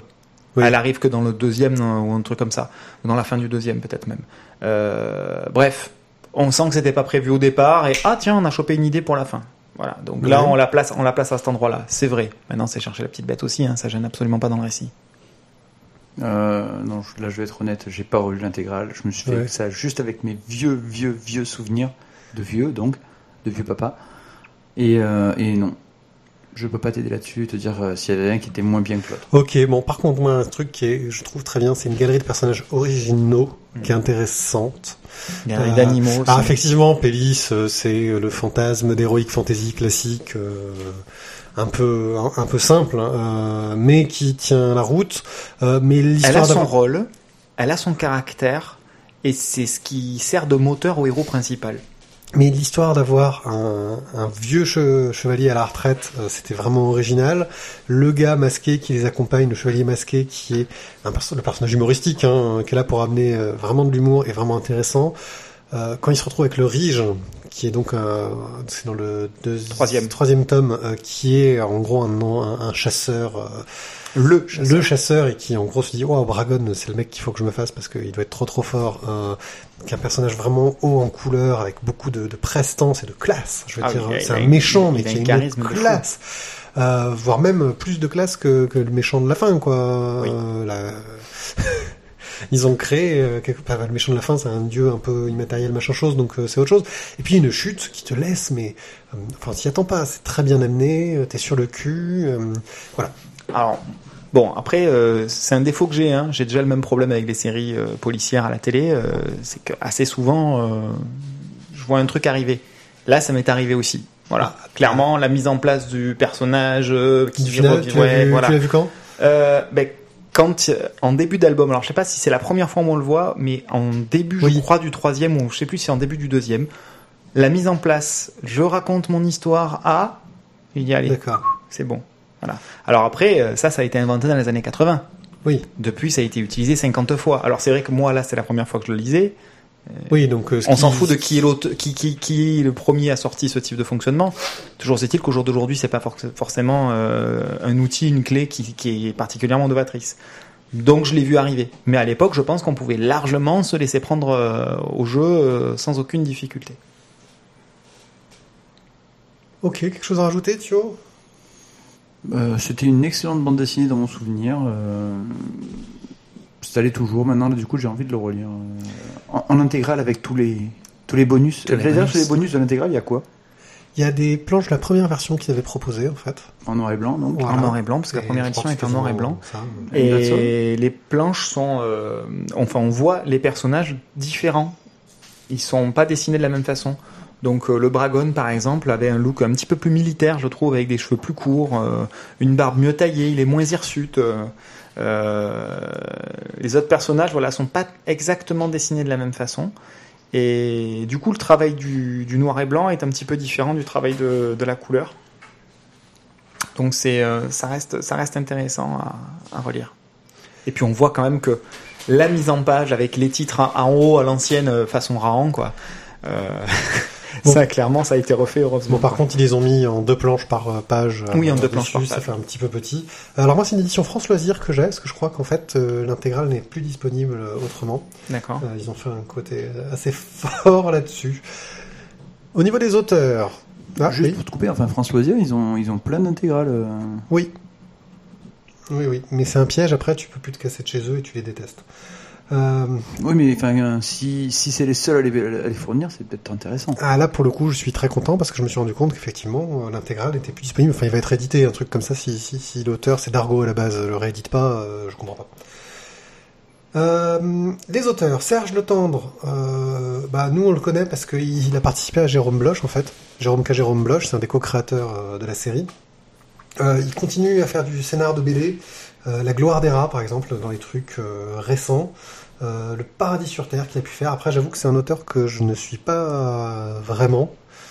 En tout cas, voilà, bon, c'est un scénariste qui continue pas mal à bosser. Le plus connu derrière reste Régis Loisel, qui a Monsieur. peut-être moins de choses à son actif. Tu as quoi T'as Peter Pan? Les Peter Pan, qui sont Les magnifiques. Mais je pense justement qu'il y en a un petit peu moins parce que bah, il prend quand même Il beaucoup de temps. temps pour le dessiner. Oui, oui, euh, et Peter Pan. Oh, il a fait d'autres trucs apparemment. Il avait fait des troubles fêtes, oui, qui étaient des trucs jolis, un peu érotiques, euh, très sympathiques. Euh, le Grand Mort. Et Magasin Général, dont on parlera Ouais, un autre Bientôt, jour. on a, on a presque fini de tout lire. Voilà, et il est crédité sur du Black Sad, mais alors là, je ne sais pas. Ah ouais? Tu vois, tu vas aller chercher ça. Ah ouais, non, là, je, je... je- je ne vois pas pourquoi. Euh, graphiquement, il a un style un peu rond, un peu, un, un- un peu euh, semi-réaliste, cartoony, euh, sympathique, euh, Ouais. Loisel, euh, qui, qui, qui marchait bien avec le dynamisme de l'époque. Et puis surtout, qui, qui, enfin, il prend son temps pour dessiner, c'est pas pour rien. Il y a des détails à foison tant sur les personnages que dans les décors. Euh, n'importe, enfin, même le, le petit personnage là, qui le petit maître euh, qui dit Dru tout le long du Oui. de, de la BD, bah, même ce petit personnage là, Le fourreux. le fourreux qui, qui n'est utile finalement que dans un demi-tome, Euh, il, il est extrêmement bien dessiné, il est tout le temps en action, il sert tout le temps à quelque chose. Et puis il a inspiré Stitch. Euh, C'est-à-dire que si à un moment donné on nous dit non non Stitch n'a pas du tout été visité par, ah non, faut quand même pas déconner, c'est- c'est c'est le même en plus petit, Il faut savoir avec que une plus grande donc, queue. Il y a eu des suites. Les suites ont été euh, Il a fait la préface du tome 5 de Black Ah, Sabbath. c'est- d'accord. Les suites ont été co-scénarisées par euh, Le Tendre et Loisel. Euh, le storyboard était de Régis Loisel. Il avait fait aussi les couleurs du premier, l'Ami Javin, euh, qui en gros était une préquelle, très à la mode hein, en général, euh, dessiné par Lidwin. Lidwin qui avait fait le dernier Ludose. Euh, un artiste magnifiquement bon, mais qui pour le coup c'était vraiment euh, fondu dans le style euh, de, de Loisel. Euh, mais comme Lidwin, en général, quand il fait un truc, il fait pas la suite et tout le monde le déteste car le dernier Ludos n'aura jamais de suite. Il a fallu attendre quelques années pour avoir encore une suite, donc en gros, bah, 9 ans, pour avoir un tome 6, euh, dessiné par Mohamed Awamri, qui s'appelle Le Grimoire des Dieux. Euh, et encore un autre dessinateur pour le tome 7, euh, sorti en 2010, qui était Vincent Mallier, et qui là s'appelle La Voix du Rige, et qui donc de nous raconter une aventure du Rige. Voilà pour euh, ce qu'il en est sorti après. Alors moi j'avais lu que l'ami Javin à l'époque. Euh... Ah, c'est pas pareil. J'avais un peu perdu de l'intérêt, puis bon c'est vrai que j'avais lu la BD il y a très longtemps. Ça m'avait un petit peu... euh, Au niveau du scénario, ça posait problème au niveau du dessin? Non, j'étais... Je sais pas, je... J'avais pas retrouvé la magie que j'avais lue en lisant La quête de l'oiseau du temps enfant en fait. Voilà, j'attendais autre chose, j'attendais plus. Puis, puis on sentait que Lidwin, euh, qui avait un style beaucoup plus réaliste, se fondait dans le style de Loisel, qui fait des storyboards très très très détaillés. Euh, J'ai pu voir, euh, j'avais vu des planches du storyboard de, de Loisel et puis fait mais c'est pas un dessinateur dont il a besoin, c'est un encreur. voilà. voilà. Effectivement. Rien à rajouter? Euh, non. En tout cas, euh, si ça, ça vaut le coup de s'abonner à France euh, Loisirs, ça. euh, ouais, mais faut vite se désabonner parce que moi là, je suis, j'ai du mal à trouver des trucs sympas. Carte blanche à Antoine. Bonjour Antoine. Bonjour Pierrick. Et nous sommes donc partis pour notre deuxième partie des, de, de notre analyse, enfin de ton analyse sur les rapports entre le jeu de rôle et la bande dessinée. Si dans la précédente émission nous avions beaucoup parlé de euh, ce que le jeu de rôle avait amené à la bande dessinée, euh, tu vas nous parler aujourd'hui un peu plus de ce que la BD euh, a amené au jeu de rôle. La BD a amené au jeu de rôle beaucoup de choses, euh, parce qu'elle a influencé nombre de joueurs, nombre de, meneurs de jeux, de, de gens qui ont écrit des scénarios, qui ont créé des univers. Parce que le jeu de rôle permet de n'est pas limité en, en, nombre d'univers, en création de personnages. On peut, vraiment y faire ce qu'on veut, développer ce qu'on veut. C'est un média de l'imaginaire, donc à partir de là, tout est possible. Et euh, le jeu de rôle a influencé beaucoup euh, de joueurs de jeux de rôle et de voilà de, gens qui pratiquent ce loisir. Donc moi j'ai fait une petite liste euh, rapide de quatre titres de- qui sont pour moi des, des, des bandes dessinées clés euh, qui ont euh, qui ont influencé euh, modestement euh, mes parties à moi et, euh, et, et les joueurs avec lesquels euh, j'ai eu l'occasion de, de discuter au cours de, de mes années de pratique de jeu de rôle.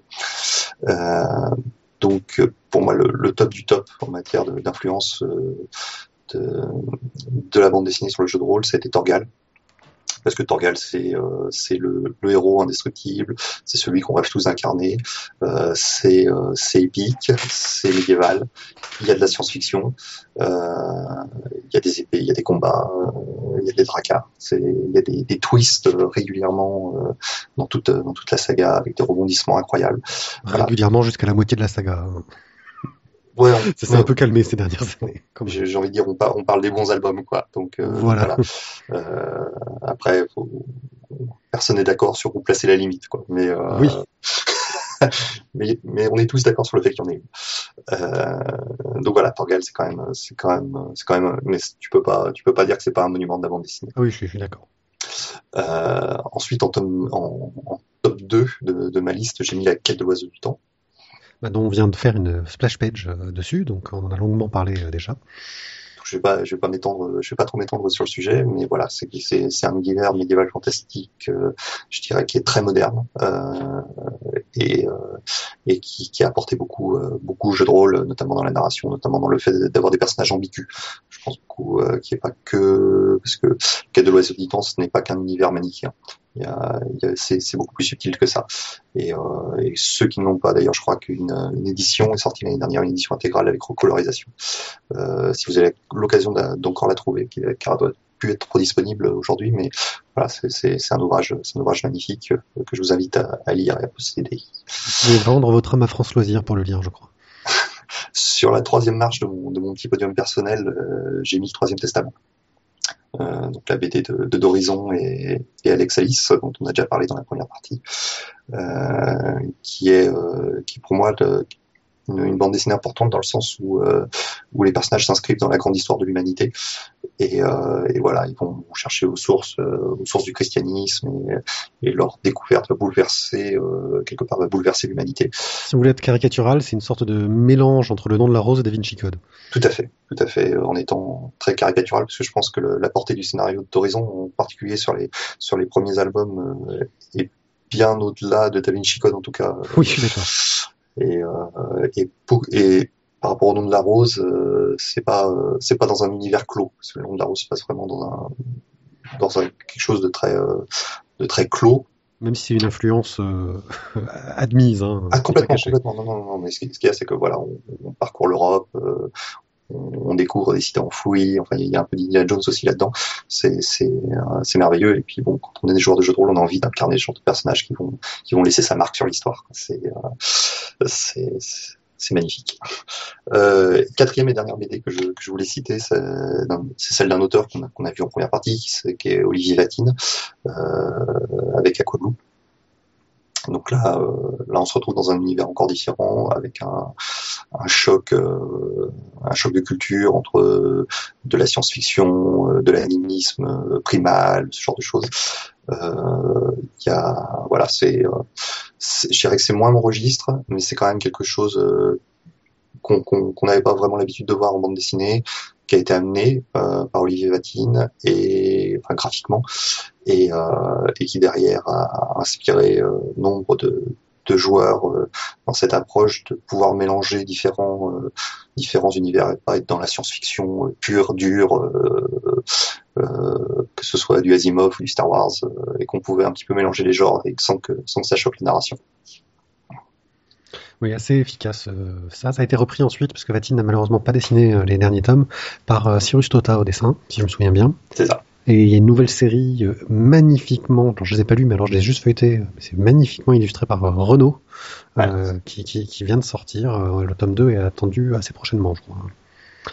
Tout à fait, parce que le tome 1 doit avoir un an et demi maintenant. C'est ça. Non, mais Renault, ça a l'air d'être très lent. Ouais, mais enfin bon, quand on voit la beauté des planches, voilà, oui. on comprend pourquoi. Pas... Oui, on lui pardonne en plus. Voilà, on lui pardonne. euh, ensuite, il y a aussi eu bah, des adaptations de comment de, de, de, BD, euh, enfin de jeux de rôle, en, euh, de BD en jeu de rôle. De BD en jeu de rôle, ouais. Oui. Tout à fait. Alors les, les premières adaptations qu'on trouve, ça va être plutôt dans le plutôt de l'autre côté de, de l'autre côté de, de, la mer, chez nos voisins américains, euh, qui ont euh, donc cette culture du super héros et qui ont adapté, euh, qui ont essayé d'adapter au, au, mieux comment jouer des super héros, euh, comment incarner des super héros dans un jeu.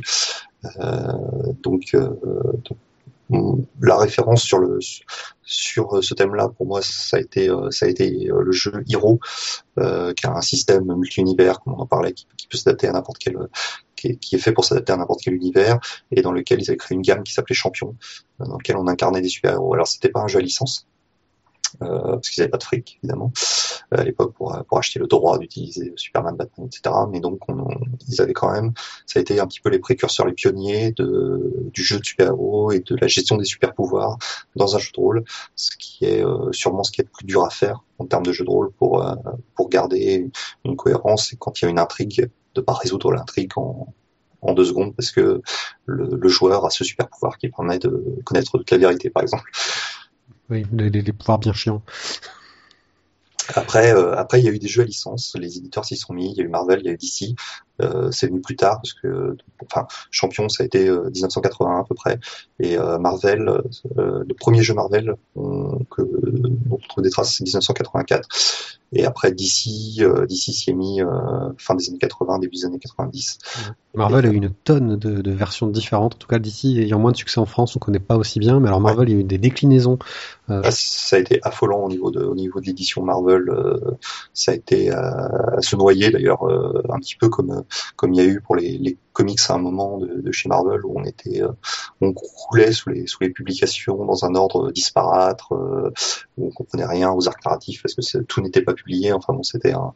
ça n'a pas été, euh, ça, pas, ça s'est pas fait sans mal, mais ça a quand même trouvé son public parce que il y a quand même euh, voilà il y a Laura Marvel il y a a les super héros qu'on connaît euh, et, les gens voulaient jouer incarner les, les personnages qui, qui lisaient dans, le, dans les comics de, de cette époque là quoi ça nous a pas empêché en France d'essayer d'avoir nos jeux de rôle avec nos univers tout à fait. Alors, euh, le premier que j'ai trouvé, euh, hors euh, l'exemple de simulacre que j'ai donné tout à l'heure, qui a été intégré dans une bande dessinée de Jodorowsky, euh, le premier jeu de rôle vraiment attitré à une BD que moi j'ai que moi j'ai trouvé, ça a été euh, ça a été Légende des contrées oubliées.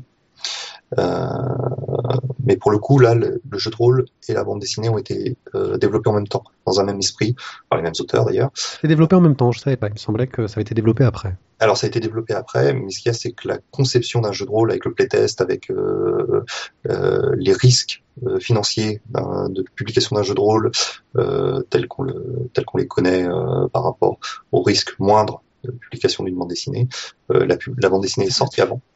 Vu, ce qu'on dit sur euh, l'état du monde de l'édition de bande dessinée, vous imaginez l'état du monde de l'édition du jeu de rôle. Tout à fait. il, y a, très peu d'auteurs qui, arrivent en livre. Je ne sais pas s'il y a encore des auteurs qui vont en livre. Mais bon, c'est un autre débat euh, sur lequel on pourrait passer, euh, je pense, tout un podcast. Donc, on ne va pas s'étendre sur le sujet. Euh, ouais, donc Légende des contrées oubliées, le, le, jeu est sorti après la bande dessinée, mais ça a été créé en même temps. Quoi. la bande dessinée a été pensée en se disant tiens, on va faire un jeu en même temps, sachant que les auteurs étaient sortaient de chez Casus Belli. Donc voilà, ils avaient l'habitude de ça, ils connaissaient très bien le, le monde du jeu et, euh, et avaient pensé euh, leur bande dessinée comme un tout, enfin leur, leur univers plutôt comme un tout qui est sorti d'ailleurs chez l'éditeur de la BD. Tout à fait. Euh, ça devait être. Euh, Delcourt, oui, c'est ce, que je pensais. Euh, derrière, a continué ses expérimentations. Tout à fait, parce que derrière, en 2001, est sorti le Donjon clé en main, euh, qui a été euh, le jeu de rôle tiré de la bande dessinée Donjon de, de Trondheim Sfar, euh, que moi j'ai trouvé euh, chez mon libraire. Oui, bah aussi, comme Légende des Contrées Oubliées, ils étaient chez le libraire. Voilà. Donc l'avantage de ces jeux-là, c'est qu'ils ont peut-être permis à des gens, alors moi je connaissais le jeu de rôle avant, donc c'était pas mon cas, mais ils ont peut-être permis à des gens de découvrir le jeu de rôle par cette porte-là. Et euh, parce que le jeu de rôle était distribué par d'autres canaux euh, que les boutiques de jeux classiques, les boutiques spécialisées dans le jeu de rôle euh, et dans le, jeu de société en général. Puis la plupart du temps, il y avait une approche aussi euh, de jeu de rôle un peu particulière, c'était une encyclopédie et le jeu de rôle. On avait une encyclopédie dans l'univers de la bande dessinée qui permettait de prolonger un univers euh, qu'on avait apprécié en fait, et les règles qui permettaient de jouer dedans. Donc, euh, donc voilà, c'était un peu la, la, boîte de Pandore où on commence à mettre le doigt dans l'engrenage pour euh, connaître un petit peu euh, ce qui se passe dans l'univers et connaître l'encyclopédie. Et on finit à faire à rassembler ses amis autour d'une table et à leur faire lancer des dés de toutes les couleurs. donc, donc voilà, je pense que c'était un peu l'idée de voilà complètement. Du, du donjon clé en main moment au moment où c'est sorti. Euh, après, j'ai pas les chiffres, euh, les chiffres de vente. Je pense que c'était un succès d'estime que, que, littéraire, euh, mais il a eu le mérite d'exister. Il a eu le mérite de tenter de tenter quelque chose qui n'avait pas été fait euh, jusqu'à présent en France euh, réellement quoi. Sur Donjon Clé en main, c'était rigolo sur Donjon Clé en main parce qu'en plus la BD en elle-même était pleine de, de méta informations, de, de brisures du quatrième mur qui impliquaient que ça avait été écrit par des rôlistes en fait c'est ça. Je, vais te laisser un petit peu parler de, la brisure du quatrième mur parce que je, je pense pas que les gens qui ne sont pas rôlistes euh, comprennent tout à fait l'allusion. Euh, oui, non, la, brisure du quatrième mur, c'est quand le personnage euh, s'adresse directement au lecteur, comme s'il pouvait lui répondre, ce qui n'est pas le cas la plupart du temps, parce qu'essayez de parler à vos BD, vous verrez, c'est pas efficace. Et donc, ça crée un effet, et de temps en temps, on a une façon de faire dans, dans Donjon où il y a des références, des réflexions qui ne peuvent pas exister dans cet univers-là, euh, mais qui n'existe qu'en référence avec euh, des choses du réel et donc des éléments du monde euh, des gens qui font du jeu de rôle. Voilà. Je pense que ça a été parfaitement résumé. Merci. Donc après cette expérience du donjon clé en main, on a trouvé, je vais passer vite fait sur, sur, sur les métabarons. Euh, donc on, sait que Jodorowsky a, quand même euh, toujours regardé un petit peu ce qui se passait euh, autour de lui et, notamment en termes de narration, en termes de construction d'histoire. Voilà, c'est pas étonnant de, trouver un jeu, un jeu de rôle métabaron. C'est un jeu qui a été d'abord créé pour, les, pour le marché américain. Avant d'être d'avoir été traduit et importé en France. Donc, donc voilà, c'est quelque chose qu'on a finalement, c'est un jeu qu'on a très peu trouvé en France, euh, qui est passé et qui est passé pour le coup par des, des canaux de distribution beaucoup plus classiques euh, du jeu de rôle, plus que plus que les libraires euh, bande dessinée ou, euh, ou libraires classiques. Ce qui n'est pas le cas du prochain jeu dont tu vas parler. Ah, ce qui n'est pas du tout le cas du prochain jeu parce que c'est l'Enfeust, donc euh, Arleston, Tarquin, tout ça, qui est, qui est sorti en, 2000, en 2005, pardon, euh, qui est un jeu voilà, qui se passe dans l'univers de l'Enfeust, qui vient écrit compléter... par Eric Niedan, coucou Eric, qui vient compléter euh, le, les encyclopédies euh, qui avaient été sorties préalablement. Donc, il y a un petit peu l'aboutissement de, de, de, tous les spin-offs qui sont sortis sur l'Enfeust, quoi, toutes les encyclopédies. C'était aussi euh, un, un, troisième recyclage, parce que les encyclopédies étaient euh, des, étaient, compilaient des informations qui à la base étaient disponibles dans les tirages de tête de l'Enfeust et de Troll de 3. Euh, et on retrouvait ces informations-là encore en partie dans le jeu de rôle. Voilà, plus euh, derrière un système qui permettait de, faire fonctionner, euh, une mécanique en fait, qui permettait de faire fonctionner le, le jeu en lui-même avec des règles, tout simplement. Euh, c'est si, alors le, bouquin, euh, moi je l'ai, le bouquin il est magnifique, euh, il est très gros et, voilà, il est, vraiment flatteur. Après, euh, j'ai plus de réserves sur le système, sur la gestion des pouvoirs des, des héros qui sont incarnés dans le jeu de rôle. Enfin bon, je pense qu'on joue pas à l'enfeust pour jouer sérieux entre guillemets. Et donc si non. on veut se faire un gros délire une soirée, c'est quand même un, un, excellent moment à passer quoi. Continue euh, avec la brigade chimérique, là on est dans le plus récent, c'est le dernier euh, qu'on est répertorié. Voilà, on est dans le beaucoup plus récent, en 2012. Alors la brigade chimérique, euh, il y a eu la bande dessinée qui est sortie chez La Talente. Et, et, et c'est pareil, c'est un comme les gens des contrées oubliées, ça a été ça a été un univers qui a été pensé de manière globale avec avec une structure narrative particulière, avec des visuels et avec euh, la bande dessinée et un jeu. C'est vraiment un tout euh, qui a été euh, qui a été créé autour de la brigade chimérique. donc là, on est dans la on, on gère des super héros français. Donc pour ceux qui connaissent pas le, la bande dessinée, le thème de la, de la brigade chimérique, ça se passe, euh, ça se passe fin du 19e siècle où des, où euh, naissent, euh, enfin, existent des super-héros français, fin du 19e, qu'est-ce que je dis moi, Début 20e. Oui, début 20e, euh, juste après la guerre de 14-18. Là. On est, on est dans cette période-là, si je, si je ne m'abuse. En gros, on récupère des héros euh, populaires qui existaient réellement dans la littérature populaire euh, à l'époque. C'est ça. Euh, qui étaient en fait des super-héros européens qui ont complètement disparu suite à la Deuxième Guerre mondiale. Et donc l'un des auteurs, alors je sais plus si c'est Lehman ou, ou Colin, Colin qui, Fabrice qui, a Colin. fait une, qui a fait une étude sur le sur le ah. sujet en fait, c'est parti de. Ah, lequel a fait une étude, ça je sais pas, mais je sais que Fabrice Colin lui était auteur, était auteur de jeux de rôle. Oui, mais l'étude, en fait, je, je sais que l'un des auteurs de la Brigade Chimérique a fait une étude à la base sur euh, sur ces super-héros disparus euh, et a dit mais faut les remettre au goût du jour, faut leur redonner, euh, faut leur redonner une vie. Et, ça ressemblerait plus au côté léman du, du, du, duo de scénaristes, mais je suis pas sûr. Et euh, bon, ça, ça, ça, se retrouvera. J'invite les, les, podcasteurs à, à, faire une petite recherche sur la sur la brigade chimérique, c'est pour ceux que ça intéresse. Mais, mais voilà quoi, il, il s'est dit tiens, il faut remettre ces héros là où il faut leur redonner, faut leur redonner une vie parce que parce qu'on s'est fait bouffer par les héros américains et, euh, et, chez nous il existe une vraie culture du super héros aussi. Mais qui a été complètement qui a été, qui a, qui a été disparu et tel l'archéologue de la, de, de la science-fiction, il a, il a un petit peu fait ressurgir ça euh, au travers euh, son, sa bande dessinée et, euh, et son jeu de rôle. Donc, donc voilà pour le palmarès des petites adaptations. Oui, donc euh, nous continuons tout cela. Euh, tu parlais donc des, jeux de rôle qui s'invitent dans la BD, c'est-à-dire quand on parle de jeux de rôle à l'intérieur d'une BD. Alors, il y a, deux cas. Il y a, il y a ceux qui l'ont bien fait et ceux qui l'ont mal fait. Euh, en, pour parler de, ceux qui l'ont mal fait, euh, je vais commencer par, par Corbéran, euh, le scénariste qu'on connaît pour avoir fait euh, Le Chant des Striges, mais aussi euh, 5000 autres séries. euh, voilà, s'il n'y a pas trois albums de Corbéran qui sortent dans l'année, je pense que c'est une, année pauvre. Euh, il avait fait un- une série qui est un spin-off du Chant des Striges qui s'appelait Le Maître du Jeu, et sur lequel on sent vraiment que Corbéran a été... On a, on a raconté à Corbéran, ses amis, ou je sais pas, des, gens qui sont proches de lui ont dû lui raconter ce que c'était que le jeu de rôle, il s'en est fait son idée. Et il a tissé son, sa trame à partir de l'idée qu'il s'en faisait. Ce qui fait qu'on est très éloigné de ce que, de ce que lui appelle le jeu de rôle euh, dans le euh, dans cette bande dessinée. Ça veut pas dire que la bande dessinée est mauvaise, ça veut pas dire que voilà, voilà c'est Corbéran, comme je disais, c'est un, scénariste très prolifique, donc il connaît très bien euh, toutes les ficelles pour faire du scénario, pour faire du, twist euh, et donner envie de, lire la suite. Euh, maintenant, voilà, quand on est rôliste, c'est un petit peu frustrant de, voir son média préféré euh, être traité comme ça dans une bande dessinée qui euh, qui, qui, qui, qui, dit euh, voilà, nous on fait on fait du jeu de rôle quoi, dont les personnages prétendent faire du jeu de rôle alors qu'on est complètement complètement à côté. Euh, Il y a aussi une deuxième bande dessinée que, que moi personnellement je n'ai pas lu qui s'appelle Les Rôlistes, euh, qui, a, qui a dû avoir un tout petit tirage. euh, D'ailleurs c'est toi qui m'a qui m'a Ouais, fait. euh, mais ça m'avait pas donné envie en fait. Euh, elle a tous les défauts, elle, elle donne l'impression d'avoir tous les défauts de ses, ses BD à métier. Alors euh, malheureusement là je suis en train de me faire vraiment un jugement à l'emporte-pièce donc je vais, je vais, je vais aller vite et, et pas pousser dessus.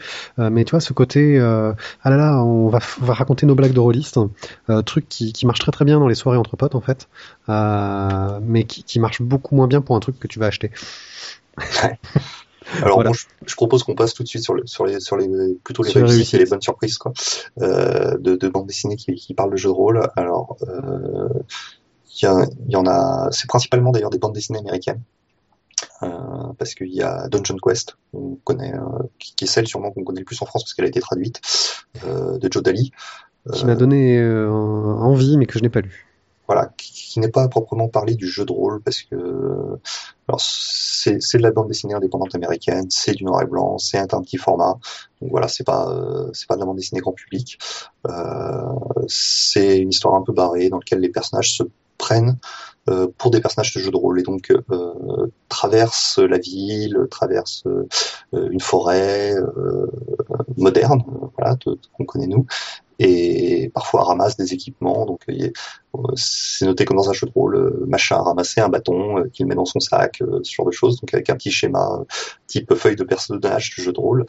Et, et voilà, c'est- très bien traité, c'est très très drôle, si tant est qu'on aime qu'on aime ce genre de bande dessinée. Alors l'autre pareil, alors là je connais les auteurs mais je connais pas la BD et ça ça me surprend. Kraken Dragon, Alors Kraken Dragon, pour l'instant c'est de la prépublication c'est pour ça. chez- dans le magazine Spirou, ça veut dire que tu n'es pas abonné au magazine Non. Spirou. Je sais. Et c'est honte. parce que c'est sûrement le meilleur magazine de bande dessinée qu'on ait aujourd'hui. J'aimerais, ouais, mais le problème c'est que ma femme veut que je jette tout ce que j'ai, j'attends- d'avoir eu, de, de trouver une édition numérique pratique. Et, mm, vous pourriez parler de Spirou Z qui, euh, qui est en train d'être Mais, mais je, je suis un homme sous Android et donc euh, voilà, pas encore. D'accord, donc bientôt. Euh, en tout cas, Kraken Dragon, donc qui est par Trondheim et, Sapin, Mathieu Sapin, euh, qui, est, vraiment dans le l'optique blague euh, autour du jeu de rôle. Alors pas que le jeu de rôle, mais aussi le jeu vidéo, le MMORPG, euh, le grandeur nature, tout ça. Et ça se passe dans un dans un collège de banlieue. Où le ministre de l'Éducation nationale, ce qui fait plaisir à tes collègues, pète un plomb et déclare que dorénavant euh, les élèves devront, toutes les matières seront changées par des matières euh, ludiques, à savoir euh, le jeu de rôle, à savoir euh, le- les langues étrangères, c'est c'est apprendre, savoir apprendre l'elfe, savoir parler l'elfe. Les cours d'informatique sont remplacés par des cours de, de, de World of Warcraft, euh, voilà. Et donc les profs sont obligés de se mettre, euh, de se mettre à niveau parce qu'ils ne connaissent rien. Et, et les élèves sont ravis. C'est une histoire de ce collège dans cette ambiance absolument, absolument délirante. Ça a l'air très fun. C'est très très fun. Euh, c'est très drôle. C'est le dessin de Mathieu Sapin que moi j'apprécie, euh, que j'apprécie beaucoup depuis très très longtemps. Euh, voilà, c'est c'est c'est c'est pas un trait qui est hyper propre, mais euh, mais voilà, je trouve que ça, ça, ça, ça retranscrit parfaitement l'ambiance. Euh, je pense que ça sortira en, en album parce que c'est vraiment formaté, euh, formaté pour quand on lit les planches en Spirou. Et, euh, et je vous conseillerais de l'acheter au plus dès sa sortie parce que c'est c'est vraiment, c'est vraiment très très Tu, tu m'as donné envie. C'est déjà ça. Les deux autres titres dont, dont je voulais parler rapidement, c'est des titres américains qui n'ont pas eu de traduction à ma connaissance. en Euh, Dark. Tower a été traduit en France sur quelques fascicules, mais ça n'a pas duré. Voilà. Donc il y a Dark Tower euh, que moi je connais moins et Odor of the Sticks euh, qui est euh, Odor of the Stick qui est plus voilà qui va me faire la transition avec la suite parce que qu'on pourrait plus se rapprocher de du donjon de Nullbuck en fait pour ceux pour ceux qui connaissent avec avec des gags Alors attends, on va revenir d'abord sur Dark Tower, comme ça tu gardes ta transition. Donc Dark Tower, ça nous raconte bah, l'histoire de, de, de rôlistes en fait. Et de temps en temps, bah, on va suivre leurs aventures de jeux de rôle et de temps en temps leur vie de tous les jours à la boutique, etc. C'est du strip, c'est dessiné par John Kovalik. Euh, c'est bien foutu, c'est drôle, euh, c'est très bon esprit. Euh, il y a souvent des, réflexions assez intelligentes sur nos loisirs et puis sur l'actualité de nos loisirs. Et voilà, et c'est très sympa et ça se trouve sur internet en anglais par contre. Et Order of the Stick, là, on est dans un phénomène aussi un peu particulier. alors parce que faut, faut dire ce qu'il y a c'est quand même très moche C'est du bonhomme bâton. Euh, voilà c'est du Mais bonhomme c'est du bonhomme bâton réussi, moi, je trouve. Mais bon. alors effectivement dans, dans la catégorie bonhomme bâton ils font partie des meilleurs maintenant Euh, surtout qu'en plus, il en joue et il, il s'en amuse. Tout à fait. Non, non, non. Mais c'est, euh, c'est, très moche, mais, mais ça s'intègre complètement dans le concept même de la bande dessinée euh, d'Horror of the Stick, quoi. C'est, Rien que euh, le titre, ouais. l'ordre du bâton. Et, euh, et donc là, par contre, on suit euh, davantage des personnages de jeux de rôle euh, que des rôlistes eux-mêmes, Qui ont conscience d'être des personnages de jeu de rôle. qui ont conscience d'être des personnages de jeux de rôle et donc qui, qui ont des réflexions par rapport à, à ça, d'avoir, euh, d'être, d'être un peu manipulés par, par, par des, des sortes de conscience supérieure, quoi. Et voilà. Quoi. ça, réflexion vis-à-vis du fait d'être dessiné en bon- en bonhomme bâton. aussi. Donc ça, ça donne lieu à des quiproquos. Il y a aussi, euh, pour info, pour l'anecdote, je sais qu'il existe un jeu, euh, Order of the Sticks, auquel j'ai pas, j'ai pas joué, mais qui est, qui est commandable a priori sur Internet. Voilà, à partir, je crois que c'est un jeu de cartes de mémoire. euh, Et euh, Order of the Stick, en gros, est disponible sur le web hein, gratuitement. Il y a des tonnes et des tonnes de numéros, c'est très très bien. Euh, parce que c'est surtout très bien raconté. Euh, et il avait besoin pour faire réimprimer en papier, je crois, de, de 50 000 dollars. Alors il a fait un Kickstarter et il a gagné 1 250 120 dollars. rien que ça. C'est tout. Maintenant, euh, je sais pas ce qu'il va en faire. hein. Euh, soit il va faire un tirage, euh, ou alors il va faire un sacré tirage. hein. Euh, couverture avec, avec du papier doré. c'est ça, une couverture en or. Le bouquin de 5 tonnes. Donc, comme je disais tout à l'heure, le, ça, ça me- ça me permet de faire ma transition avec les, les, les adaptations, euh, je dirais à mi-chemin, jeux de rôle, bande dessinée, on sait pas trop. Euh, on les, les bandes dessinées qu'on sait pas trop où caser. Donc, il y a eu le Donjon de Nullbuck, qui est à l'origine quand même une, une chronique audio, euh, une sorte de podcast d'ailleurs sur euh, sur Internet, dans laquelle euh, qui ressemble beaucoup, qui est comme inspiration principale les deux minutes du peuple de François Pérus. Oui, exactement. Assumé. Donc, assumé, oui, complètement, dans laquelle John Lang, qui est le, le scénariste de la bande dessinée aussi, fait parler des, des, des héros de, de, de jeux de rôle euh, un petit- de manière euh, de manière complètement caricaturale. Donc, euh, donc vous imaginez le, le Seigneur des Anneaux où il lance des blagues toutes les deux secondes. Bah, ça donne le Donjon de. Euh, je trouve que la chronique, euh, la saga audio d'ailleurs est un peu mieux réussie que le- la bande dessinée. Je confirme.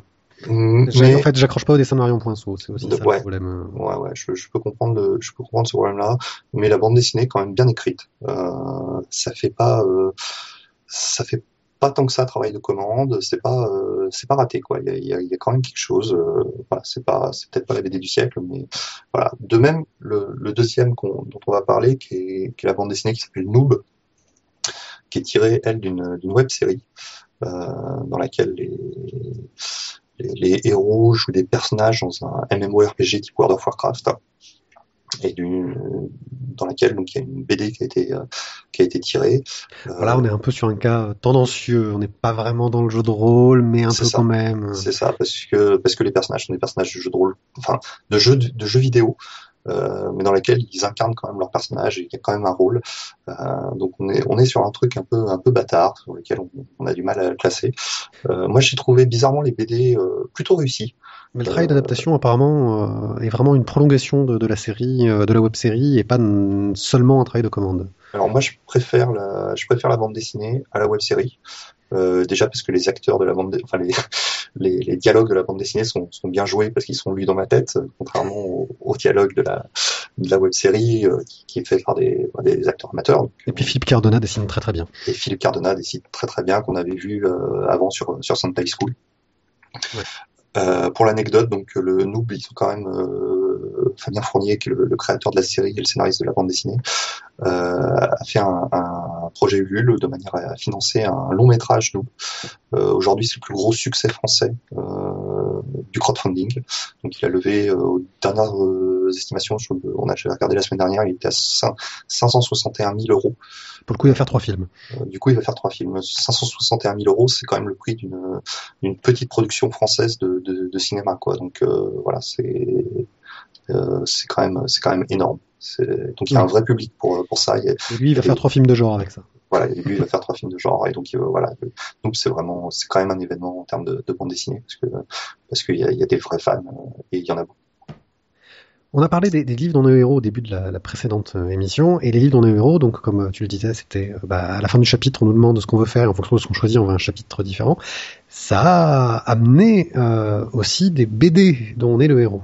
Alors je sais qu'il y en a eu pas mal, j'en ai un vague souvenir de mon enfance, euh, mais j'ai retrouvé des vieux pif gadgets, euh, enfin pas des pif gadgets, mais c'était pif poche hors série dans lequel il y avait des aventures euh, qui étaient construites ainsi, qui étaient plutôt euh, bien construites, c'est-à-dire que ça faisait pas comment ça faisait pas bidon, il utilisait assez intelligemment les mécanismes en question, tu pouvais attraper de l'équipement que tu allais pouvoir utiliser, etc. Euh, C'était assez bien foutu. Euh, et puis c'est un phénomène aussi euh, qu'on retrouve dans toutes les BD à choix multiples. Hein. Alors euh, c'est Scott McCloud qui a un peu euh, comment fait la théorie là-dessus hein, avec les BD où on va pouvoir choisir où on veut aller. Et il y a un des cas donc que je n'ai pas lu mais que je vais sans doute lire pendant les vacances qui s'appelle Vanille ou chocolat, qui est une de ces BD à choix multiples où le nombre d'histoires qu'on peut construire avec est, infini et qui a l'air assez bien foutu. mais il y a aussi des projets beaucoup plus récents et là je vais te laisser en parler.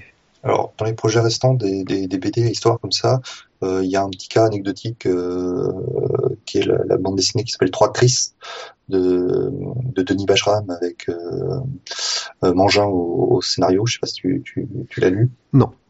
Qui est, qui est aussi une, BD, une BD déstructurée, pareil. bon, c'est assez fastidieux à part pour les fans comme moi de, de Bajram, je ne conseille pas forcément d'acheter. Euh, en revanche, il y a des projets qui sont vraiment des livres-jeux actuels, qui sont sortis chez Macaca. Donc aujourd'hui, il y en a, de ce que j'ai vu, il y en a quatre, parce que c'est des, livres qui sont plus des livres jeunesse, mais c'est vraiment des livres dont vous êtes le héros en bande dessinée. Donc il y a un livre pirate, un livre, deux livres chevaliers, dont le deuxième sort là, là d'ailleurs, et, et, soit est sur le point de sortir, soit euh, soit vient de vient de sortir. Sera sans doute sorti au moment où nous diffusons cette émission. Encore que c'est une c'est une sortie macaca, donc il y, y, a une part d'aléatoire qu'on ne contrôle oui, pas. Effectivement. Et euh, et il y a il y a aussi un livre sur sur Sherlock Holmes, donc un livre plus plus enquête. Euh, a priori, donc celui qui a le mieux marché, c'est Chevalier, parce qu'il y a le, deuxième tome qui sort là. Euh, c'est plus orienté jeunesse, euh, c'est très orienté jeu. Euh, je sais qu'il y a une, le site, le site de jeu euh, Trick Track, qui est le site de jeu français, euh, a fait un podcast dessus, une trick, ce qu'ils appellent les Trick Track TV. Donc si ça vous intéresse, je vous conseille d'aller regarder un petit peu de ce côté-là, euh, Chevalier chez Chevalier Pirate chez. Euh, ils les ont reçus et donc l'éditeur est, venu parler de, venu parler de ce, de ce concept de jeu. C'est moi, c'est comme ça que je les ai découverts toujours un peu en marge, on a des, des jeux qui sont tirés de BD avec la participation des, des, des auteurs. Euh, on est encore un peu en marge du jeu de rôle. Alors, on est un peu en marge du jeu de rôle. On a effectivement parce que c'est pas vraiment du jeu de rôle, mais c'est quand même on, on, bouge quand même les personnages, les personnages inventés par les auteurs. Et puis les auteurs ont, ont donné leur aval, ont participé souvent à l'élaboration du jeu et de ses mécaniques. Donc on peut citer euh, vite fait Freak Squill, euh, Oko, euh, ce qui te fera plaisir, Casse-toi pauvre con de, de, de, Martin Wittberg, que vous avez, que vous avez reçu il n'y a, pas, il y a pas si longtemps. Ouais. Euh, il y a aussi, on va parler aussi un petit peu vite fait du, du phénomène Last Man, car je sais qu'ils préparent eux, alors ce sera plus un jeu vidéo euh, sur euh, sur leur bande dessinée. Euh, Jusqu'à présent, je crois, à part pour les comics américains, mais en franco-belge, je crois que ce sera plus ou moins une, une première d'avoir, euh, alors pas une adaptation oui. de, de, jeux vidéo parce qu'on a eu 13, euh, il y a eu des Tintins, de, voilà tout ça. Euh, Astérix. Mais que là, au moment de la création de la bande dessinée, euh, ceux, les, les, auteurs pensent à l'adaptation en jeu vidéo et participent au projet d'adaptation en jeu vidéo. Je crois que c'est un peu une première sur ce, sur ce truc-là. Ok. Moi, je voulais parler de Noodles aussi, qui est encore un truc euh, un peu bâtard, parce qu'on est entre le jeu de plateau et le jeu de rôle, c'est-à-dire que c'est un jeu de plateau qui permet d'être joué comme du jeu de rôle. C'est-à-dire qu'on peut vraiment le jouer avec un MJ, euh, une, un côté narratif, discussion entre plusieurs personnages, mais on peut aussi le jouer en solo, en fait. C'est conçu euh, de cette façon-là. Euh, basé donc sur une BD euh, de Gauthier, euh, Laboureau et Le Roll, euh, donc euh, qui sont une partie de l'équipe euh, qui fait la bande dessinée de Les Geeks, euh, et qui est écrit au niveau du jeu par Julien Blondel, on en a déjà parlé, euh, vu que c'est lui qui Ouais. fait, euh, qui a déjà fait des jeux de rôle et la bande dessinée Elric. Pour conclure, euh, qu'est-ce qu'on peut dire sur euh, l'avenir un peu de ces collaborations entre BD et jeux de rôle? La collaboration entre BD et jeux de rôle, euh, moi pour ma part, je dirais qu'elle est, bah, pas forcément gagnée. D'une part, d'un point de vue euh, purement économique, euh, parce que comme on le disait tout à l'heure, le jeu de rôle c'est pas une activité rentable. Donc ça veut dire que les auteurs, les auteurs qui, créent du jeu de rôle font ça, font ça à fond perdu. Toutefois, moi ce qui m'intéresse c'est ce qui ressort, c'est-à-dire que des, projets sur lesquels les lecteurs vont finalement participer à l'élaboration de la bande dessinée. Alors bon, je vais citer qu'un seul exemple, mais il y en a plusieurs. Euh, je vais citer Fabien Vellman avec euh, qui est, qui est l'un des, des- pour moi l'un des grands scénaristes actuels euh, Oui. de bande dessinée populaire, euh, qui, qui est avec euh, avec Seul euh, fait énormément participer son lectorat euh, en organisant des jeux concours, en leur demandant euh, voilà des, de, de, de chercher des jeux de pistes dans le dans la bande dessinée en elle-même, en inventant des euh, des trames d'histoire, en créant des propres, leurs propres clans, voilà. Et, certains, d'ailleurs, certains lecteurs ont eu le droit, au terme de ces concours, de se retrouver euh, comme euh, comme personnage secondaire dans, dans Seul. Donc, euh, je, je trouve, je trouve que c'est intéressant d'avoir euh, voilà d'avoir un auteur qui contrôle vraiment, qui chapeaute son projet, mais qui reste ouvert aux suggestions et qui, qui, qui prend les bonnes et qui les intègre habilement dans son dans son scénario. Dans un même ordre d'idées, euh, vu qu'on est énormément dans, le transmédia, hein, que ça commence à être de plus en plus une mode, hein, un peu euh, à la méthode de ce que fait Ankama en tant qu'éditeur, euh, où on va avoir vraiment un mélange entre de la série télé, de la BD, du jeu, etc. Je voudrais parler un peu de l'exemple de Media Entity, qui vraiment a fait sa web BD en l'ouvrant avec un univers partagé pour permettre à chacun d'écrire ses histoires ses propres histoires dans cet univers-là, et aussi permettre et aussi en proposant deux jeux de rôle dans cet univers-là. Alors je sais pas ce qu'il en est euh, de l'avancée de ces projets-là, je sais pas comment ça va se passer parce que euh, Media Entity a été signé chez Delcourt, donc euh, je sais pas si ça va avoir une influence sur l'évolution de ce projet-là. En tout cas, je trouve que c'est peut-être là qu'on va pouvoir avoir le plus de liens entre la bande dessinée et le jeu de rôle, c'est parce qu'on va avoir de plus en plus de gens qui connaissent le jeu de rôle, qui savent comment ça fonctionne et qui vont se rendre compte que même si c'est pas forcément rentable, c'est toujours un plus et une richesse qu'on peut apporter à un univers qu'on a créé pour de la bande dessinée pour autre chose. Voilà. Moi, je crois Euh, qu'on a fait le tour. Ouais, bah merci beaucoup euh, pour avoir partagé avec nous euh, cette richesse culturelle sur la BD et le jeu de rôle. C'était un vrai plaisir. Je pense qu'on aurait pu faire deux hors-série, euh, 50 cartes blanches et qu'on a encore fracassé le record de durée des cartes blanches. J'espère qu'il y a encore des gens qui nous écoutent. Ou tous les gens qui nous écoutent. un peu long, mais il y avait quand même beaucoup de choses à dire. Ouais, des choses intéressantes, donc ça, vaut le coup. Euh, merci encore. Euh, est-ce que tu peux nous rappeler où est-ce qu'on peut te trouver sur Internet? Alors on me trouve euh, principalement sur Twitter. j'y suis, j'y suis assez actif sur arrobase strate, sinon j'ai aussi un site internet onauraliver.net euh, sur lequel on peut retrouver les bouquins que les bouquins que j'ai écrits. Oui, parce qu'on peut aussi te retrouver en librairie. Alors en librairie pas forcément, mais euh, ou alors faut le commander, c'est un petit peu compliqué. Mais sur Amazon, euh, on, me, on me trouve euh, entre- sur le nom d'Antoine Laroche. J'ai écrit un livre qui s'appelle Yusuke le forgeron, qui est un conte japonisant plutôt pour pour jeunes adolescents. euh, qui est richement illustré par, par Miguel Coimbra, qui est aussi un illustrateur de, de, de jeux, principalement de jeux de société et jeux de cartes. Ok, bah merci beaucoup encore, et bah je te dis euh, une prochaine fois peut-être pour un nouveau dossier, euh, si tu as eu une idée qui te vient. Euh, ciao Ciao, merci. Two times, j'ai encore tout lu, j'ai encore tout vu, je suis trop fort. Un petit online, on va parler de, de plein de choses. On va commencer par parler de Bedelix, B-A-Y-D-A-Y, Lix, L-E-A-K-S, qui est un Tumblr où il y a plein de petites euh, citations euh, pseudo-journalistiques euh, parodiques sur le monde de la BD. Où en gros, on va apprendre que Bilal a acheté tout le stock de bleu. De Peyo pour, bah oui, voilà, vraiment de Peyo. Voilà, euh, on va prendre des, dires sur les droits d'auteur. euh, enfin, c'est très cynique, très humoristique, même si il faut être un petit peu initié au monde de la BD pour tout apprécier. Il y a des trucs qui sont très très très pointus quoi. D'ailleurs, Oui. c'est là où j'ai appris que 12 bis avait fait faillite, visiblement. Euh, non, ils, Ils sont ont en redressement judiciaire. Ils sont Voilà, judiciaire. et que la petite boîte de prod de Marseille, là, ceux qui avaient fait un truc avec chat, Ouais, même pas mal. Même pas mal, je crois qu'aussi visiblement ils sont ils sont un peu Je en sais cata. pas, euh, ils rament un peu. Mais bon, ils ont eu des, des beaux trucs. Enfin, Enfin, voilà, oui, on, euh, apprend des infos sur plein de choses du monde de la bande dessinée, Même si c'est très faux en général. mais il y a des fois, voilà, je pense que c'est de l'info qui est très corporate, quoi. Si on n'est pas dans le monde de la bande dessinée, euh, ça nous passe, mais à 40 000 km au-dessus. Après, il y en a d'autres qui sont quand même plus générales, Oui. euh, qui sont quand même, voilà, assez drôles. Bon, après, on passe sur euh, des trucs. euh, parfois, il y a des calembours euh, minables. euh, Parfois, il y a des. Enfin, c'est très très varié dans les styles. On voit. J'ai l'impression qu'il y a plusieurs personnes qui, qui participent. Euh, je soupçonne certains auteurs d'être derrière ça. Euh, Et surtout qu'il n'y a aucun, aucun nom hein, sur le site. Non, non, il n'y a rien. moi, je verrais bien James ou Vendry bosser là-dessus, mais. mais- Ah, de toute façon, Vendry, il bosse partout. Mais parce que ça serait dans, ça serait dans leur ton. L'autre euh, site dont on va parler, c'est un autre Tumblr, c'est mon maçon était illustrateur, mais il a gardé de bonnes habitudes.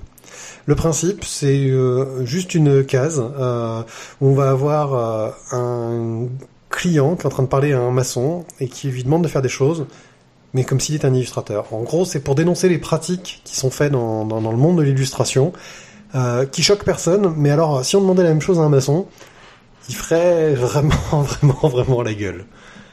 Euh, ça peut aller euh, du euh, ah là là la fenêtre elle est pas au bon endroit vous pourriez me la déplacer? Ah ouais mais faut que je refasse le mur mais c'est pas grave hein, je vais le faire voilà à des trucs du genre écoutez vous êtes plusieurs sur le coup vous allez chacun me faire un mur mais rassurez-vous hein, si vous n'êtes pas pris vous pouvez repartir avec votre mur hein. voilà euh, c'est assez dénonciateur, c'est assez drôle, assez pince sans rire. Et puis surtout, ça permet de se rendre compte de choses auxquelles on n'aurait pas forcément fait attention, parce qu'effectivement, on a une sorte de préjugé sur le travail des artistes qui fait qu'on ne se rend pas forcément compte bah, que c'est du travail. Quoi. Et quand on demande une petite modification, c'est pas une petite modification anodine, c'est que généralement ça demande beaucoup de boulot derrière. Moi, j'aime beaucoup le vous pouvez prendre tout le temps que vous voudrez. Certes, je vous paye euh, la moitié du prix normal. Ah bah non, alors. Bon, bah, dans ce cas-là, je vous double le délai. Formidable. J'adore bosser plus longtemps pour moins cher. Voilà. Ça, c'est un des derniers qui est paru et qui est assez, réaliste. Je voulais enfin... Ah, quelque chose à rajouter, euh, Thio Juste après, euh, là, c'est pour ceux qui nous écoutent, si vous pouvez m'apporter une précision par rapport au contrat des, des éditeurs sur les retouches. Euh, si une réédition est faite, est-ce que c'est vraiment donc la famille de- des ayants droit qui est obligée de payer sur ses droits d'auteur le, la personne qui fait les retouches Parce que là, ça m'a semblé mais énorme. Oui, ça semble tellement énorme que qu'on a un doute. Alors si voilà, si un auteur ou un, ou un éditeur qui nous écoute euh, peut euh, nous dire si euh, bon ben l'un se fait vraiment enfler de la sorte ou euh, si l'autre profite à fond du système, mais, mais je pense quand même qu'il y a un truc qui est un peu abusif si ça existe. Dernier truc dont je veux parler, je l'avais pas mis au programme, mais il faut que j'en parle, c'est un mariage pour tous. Super, Euh, super, voilà. Donc Tu en vois, fait, Matt, t'as t'as failli faire un sans faute. hein. c'est ça. J'ai failli faire Ouais, le, le sans grand faute, chelem, sans t'étais pas loin. Et le mec il te dit ouais mais en fait j'ai rajouté un truc que j'avais pas mis sur la liste pour pas que tu le dises. Voilà, mais je suis comme ça. Euh, un mariage pour tous. Mais, Alors donc du coup je dis quand même c'est la suite des autres gens et, euh, et c'est sur euh, le site Une nouvelle ops. Nouvelle Ops. Et voilà. Mais, Donc euh, c'est j'avais un peu la- spin-off. failli, euh, franchement, ouais. failli. C'est un spin-off euh, des autres gens euh, qui sera publié chez Delcourt. Alors c'est rigolo parce que les autres gens c'est publié chez Dupuis. Euh, donc euh, toujours avec Thomas Caden au scénario, avec euh, Didi Garguilo au dessin, un dessinateur que j'adore. Euh, et euh, j'ai oublié, euh, ah j'ai oublié le nom du dessinateur, c'est Falzon, son nom de famille je crois, qui une fois par semaine fait une petite histoire. Ça traite bien sûr de la problématique du mariage pour tous. C'est plutôt bien foutu. On retrouve avec plaisir les personnages des autres gens, mais on n'est pas obligé d'avoir suivi la série pour apprécier. Le seul truc que je trouve dommage, c'est que le site du Nouvel Ops est vraiment pas bien fait pour euh, héberger ce genre de truc. C'est-à-dire que tu ne peux pas t'abonner euh, à un flux RSS ou quoi que ce soit pour suivre le truc. Il faut que tu ailles sur le site du Nouvel Ops à chaque mise à jour euh, tous les jours pour savoir s'il va y avoir du neuf. Que tu tombes sur le bon lecteur. Leur lecteur, il fait une sorte de flash blanc bizarre au milieu, ce qui fait que c'est un petit peu chiant. Euh, bref. Bref, c'est tout pourri et franchement, ils auraient pu le mettre ailleurs que sur le site du Nouvel Ops. Bah non, c'est bien parce que ça apporte une bonne. je pense que ça apporte une bonne visibilité et aussi euh, un bon financement parce que je- il y a pas mal de dessins quand même qui sont faits. Euh, mais c'est vrai qu'en termes de confort de lecture, c'est pas top. L'avantage, c'est que par rapport aux autres gens, euh, il y a une lisibilité sur smartphone et tablette, ce qui n'était pas le cas sur les autres gens.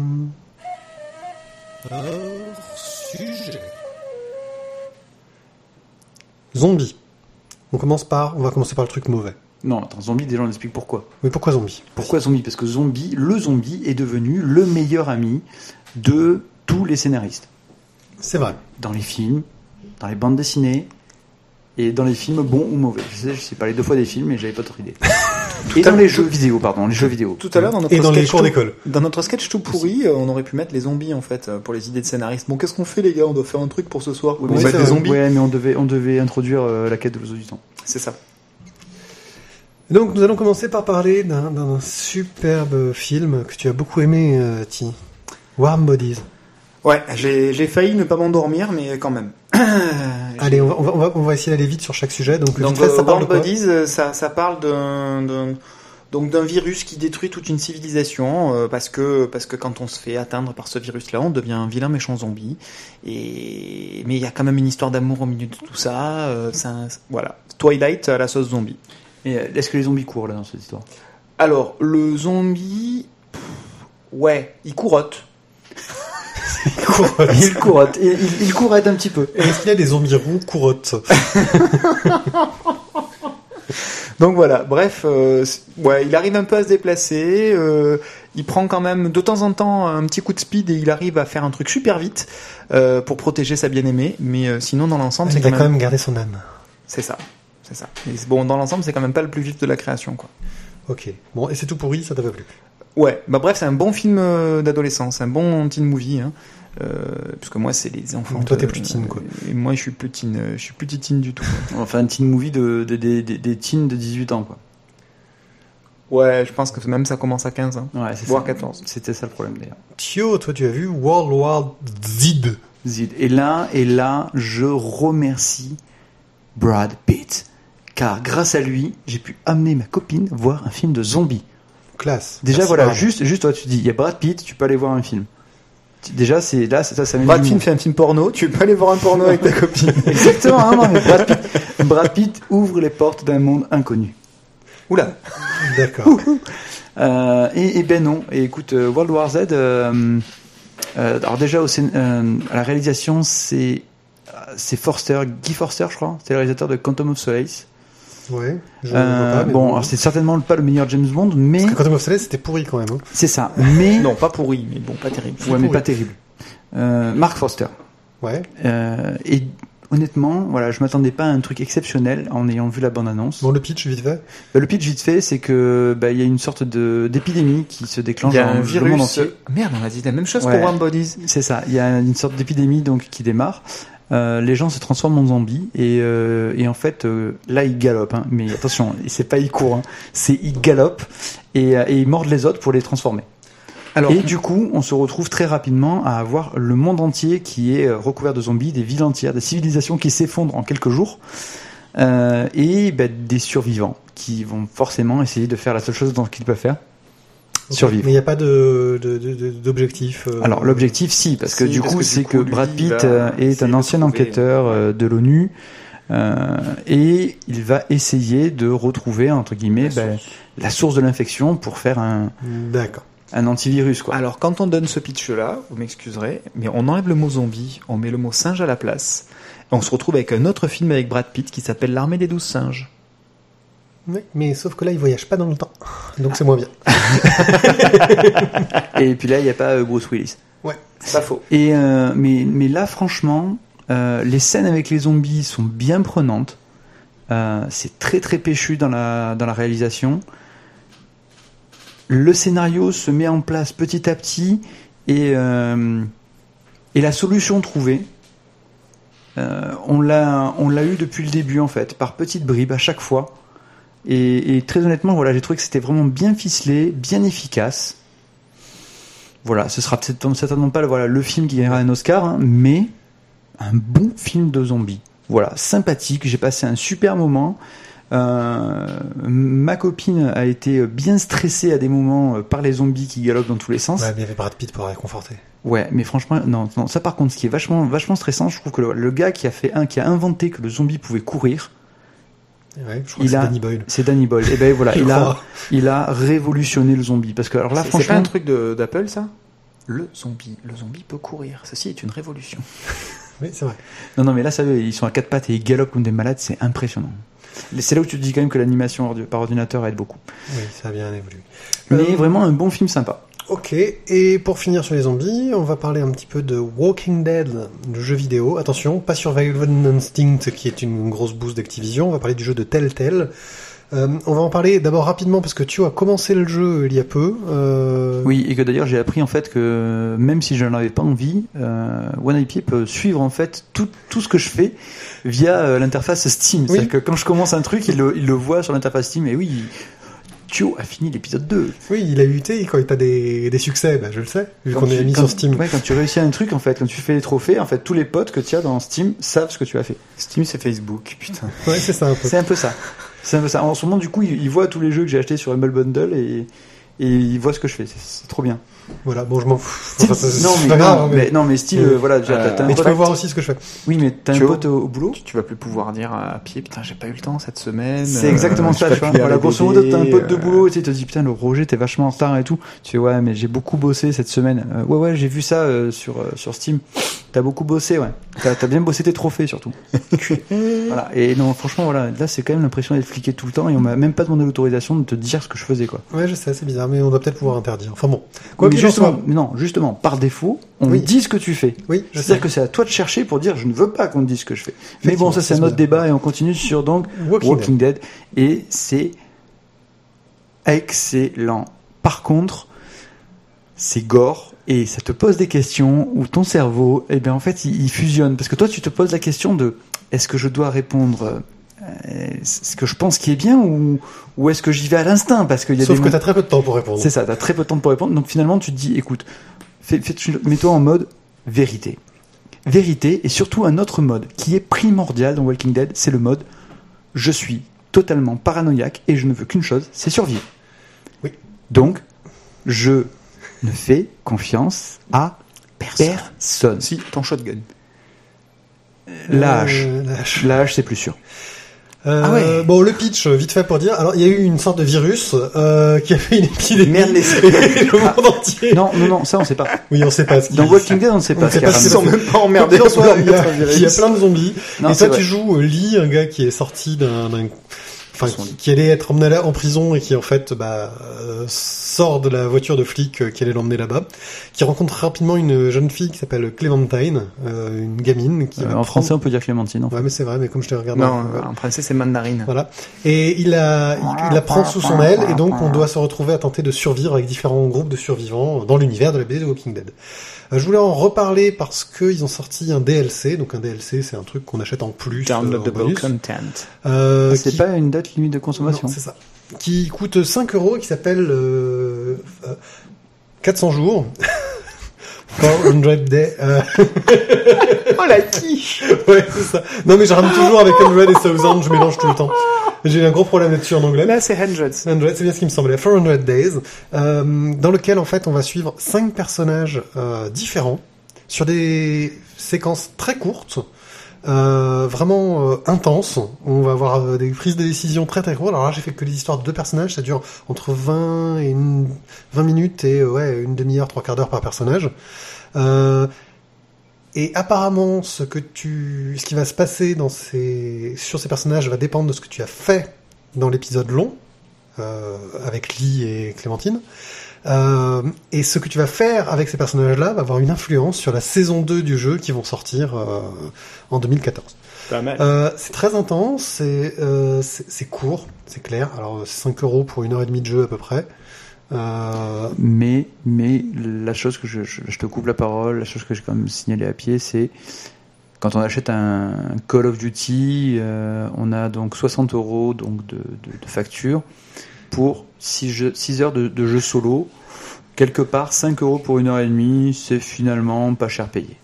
voilà. Alors c'est vrai que certains diront oui mais le multiplayer sur Call of Duty c'est exact mais tu peux aussi tomber sur des gros cons en multi qui vont te pourrir la vie et qui vont totalement enlever ton plaisir. Quoi qu'il en soit, qu'on en parle, Matt? Le, le peu Non de parce que j'ai arrêté le multi en fait. Voilà. Ça Le- prenait le- trop de temps.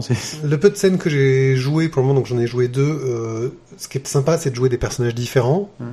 Euh, ils arrivent à te faire t'attacher quand même rapidement au personnage parce que il t'arrive des trucs tellement de merde. Bonjour, nous sommes au jour 2 de l'invasion et je suis dans un fourgon de prisonniers attaché. Les zombies arrivent. Ton texte, c'est I. Voilà, qu'est-ce que je fais? Enfin, que des scènes de merde en fait, euh, et c'est c'est plutôt réussi, donc j'ai hâte de- d'avoir le temps de faire la suite. J'attends juste que les enfants qui squattent euh, la salle où il y a mon ordinateur en ce moment se cassent parce que c'est pas vraiment possible de jouer. Euh, Ah, peine malheureusement- d'arriver, tu veux déjà virer ma Ouais, malheureusement, euh, le problème c'est que je crois que quand il se casse, tu te casses aussi pour 15 jours. Ouais, c'est pas grave, j'aurai le temps de jouer un peu. Euh, Euh, ouais, je- enfin, Non, par contre, ce qui est, ce qui est excellent dans le Walking Dead, euh, je vois, je me suis aperçu maintenant, c'est quand ensuite on a fait le jeu et qu'on parle des choix qu'on a fait et qu'on les explique Oui. l'un à l'autre. Et ça, j'ai trouvé ça très très fun. Ouais, la discussion. Parce sur le que choix, parce qu'on a fait des, des choix qui sont identiques, mais pas pour les mêmes raisons. Oui. Et parfois on a fait des choix différents, et puis comment t'as pu faire ça, mais t'es un enfoiré? Et, C'est vrai. et là, là, là, tu te justifies, tu fais, ah ouais, non, effectivement, ça tient la route. et, et- et c'est là où on réalise que finalement, il y avait peut-être pas de bons choix. Non, il n'y a pas de bon choix dans ce jeu. Et du coup, est-ce que vous avez pu vous rendre compte en faisant des choix différents, une évolution, d'une évolution différente du scénar? Alors les personnages vont avoir, ça va euh, faire très peu évoluer le scénario en fait. C'est un peu tu sais comme du faux scénar linéaire en jeu de rôle quoi. Mhm. Tu fais croire aux gens qu'ils ont un choix, euh, mais euh, voilà. Mais euh, les réactions euh, des personnages avec toi, les dialogues, en fait c'est le côté cinématographique en fait qui va Mhm. qui va changer parce que les réactions des personnages, les dialogues qui vont va y avoir vont être différents. D'accord. Donc euh, Ça change rien au scénar global, voilà. mais, mais, les dialogues. toi, ça t'aide à t'impliquer parce que t'as l'impression du fait des réactions en face que t'as choisi. Après, s'il y a des changements qui peuvent se faire, par exemple, il y a des scènes où ça va être un tel ou un autre qui va mourir euh, à cause de ton choix, enfin, suite à ton choix. Euh, tu peux, par ton choix, faire qu'il y ait un personnage Mhm. qui meurt ou un autre. Voilà. Il n'y a pas des changements parce qu'il y en a certains, euh, suivant ce que tu leur dis, je pense qu'a priori ils ne te font plus confiance. Ah Donc, oui, coup, oui, euh, ils font plus confiance. Et après, bah, va falloir te démerder et C'est ça. tu vas avoir euh, plus de difficultés pour certaines choses, mais je pense que les scénaristes ont fait des petits trucs qui font boucles sur, comme ça, sur ouais. leurs pattes euh, de façon intelligente, parce que sinon, euh, à développer, surtout pour euh, une boîte indépendante comme Telltale, euh, En tout cas, les aimes c'est bien tel tel. hein. non, non, c'est Oui. une, c'est une vraie réussite. Ouais, tu tu tu t'attaches au personnage et j'ai prépare la boîte de mouchoirs. Euh, voilà. Ah, mais de toute façon, il n'y en a qu'une seule qui m'intéresse. Ouais. C'est Clémentine. Ah ouais. Tu sais que c'était leur slogan sur Twitter, For Clementine.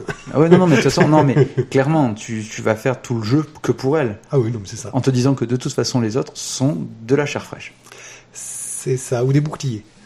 Euh, ouais, mais il y a un moment donné où il faudra choisir. Voilà. Tu vois, comme euh, je te le, le choix entre euh, le mec qui, qui, qui est un peu mécanicien et celle qui a le flingue. Ouais. On choisit celle qui a le flingue. Les gars, on a des Voilà. auditeurs aussi Voilà. hein. Allez. Ouais, mais bon, ils vont le faire. hein. Ils vont jouer aussi. Nous arrivons à la fin de cette émission. Nous vous quittons. Oh, un petit mois de vacances. See Sex and Sun. Et c'est les vacances, Coco. Oh. Ouais. Alors, je te rappelle qu'on va passer une semaine ensemble, chérie. Euh, le sexe, tu oublies là. Euh, j'ai pas dit que c'était avec toi. hein. Ah, Là, voilà, d'accord, euh, d'accord. chacun, non, cha- mais- non, mais chacun sa famille. Très après, bien, je- voilà, voilà. très bien. Donc, euh, on va pouvoir euh, souffler un peu, surtout euh, lire nos piles de BD pour faire des méga émissions gigantesques à la rentrée. Parce qu'on va avoir des tonnes et des tonnes de BD. Je vais enfin pouvoir relire un petit peu des romans. Des quoi Ah, bien. Ouais, tu sais, les trucs où il n'y a pas d'image. J'ai quasiment fini Nobody Owens. Waouh. Et franchement, faudra que vous le disiez. Ouais, faut que je le dise. euh, j'ai attaqué du Welbeck. Dans mes chiottes. Il, a attaqué du Welbeck dans mes chiottes. Tu vois, je veux dire, c'est le mec, il, a- il a vraiment pas de vie, quoi. Il a attaqué la hache. Euh, Donc, bah, n'oubliez pas que vous pouvez nous laisser euh, des commentaires, ça nous fait toujours plaisir, hein, sur YouTube, Facebook, euh, sur le blog euh, en lui-même, hein, lavoidesbulles.fr. Je suivrai toujours d'un œil distrait Twitter euh, pendant les, les vacances, donc c'est Pied, mon pseudo. Moi aussi, je suivrai Twitter, mais comme en fait j'ai quasiment pas d'amis, euh, à Oberon part 1370, ouais. à, à part pied pied, euh, bah je suivrai que moi. Non mais soyez amis un peu avec Oberon 1370. Euh, Vous verrez, il dit des trucs super intéressants sur le Tour de France que Voilà. euh, Pierrick ne comprend pas. mais je m'en fous du Tour de France. Je Demande pas- Gérard Putain, mais. Yahoo avait, avait, avait mis comme résultat sur le classement des, des- un, un truc qui devait dater d'il y a 10 ans. Il y avait Indurain et Jalabert qui couraient encore, quoi. Je sais même pas mal. qui c'est. Pas mal. Pas mal, Pas mal. pas mal, je veux dire, le truc. Attends, t'imagines qu'à l'époque, Yann Ulrich était dans le Grand Prix des jeunes du Tour de France. voilà, enfin, le résultat du Tour de France, c'est le classement, t'avais un truc il y a 10 ans, quoi. Tu fais, oh les gars, vous êtes où, là? Ok, bon bien sur ce, on vous souhaite euh, le Tour de France sera fini, je pense hein, qu'on diffusera cette émission. Euh, on vous souhaite un bon mois d'août et on revient en septembre pour une émission spéciale super intelligente avec pour thème un un mélange truc qu'on va inventer, hein, qu'on va appeler Loupopo. Loupopo. Loupopo. Loupopo. Loupopo. Loupopo. Loupopo. Loupopo. Loupopo. Ciao, ciao. Loupopo. Ciao. Bye bye.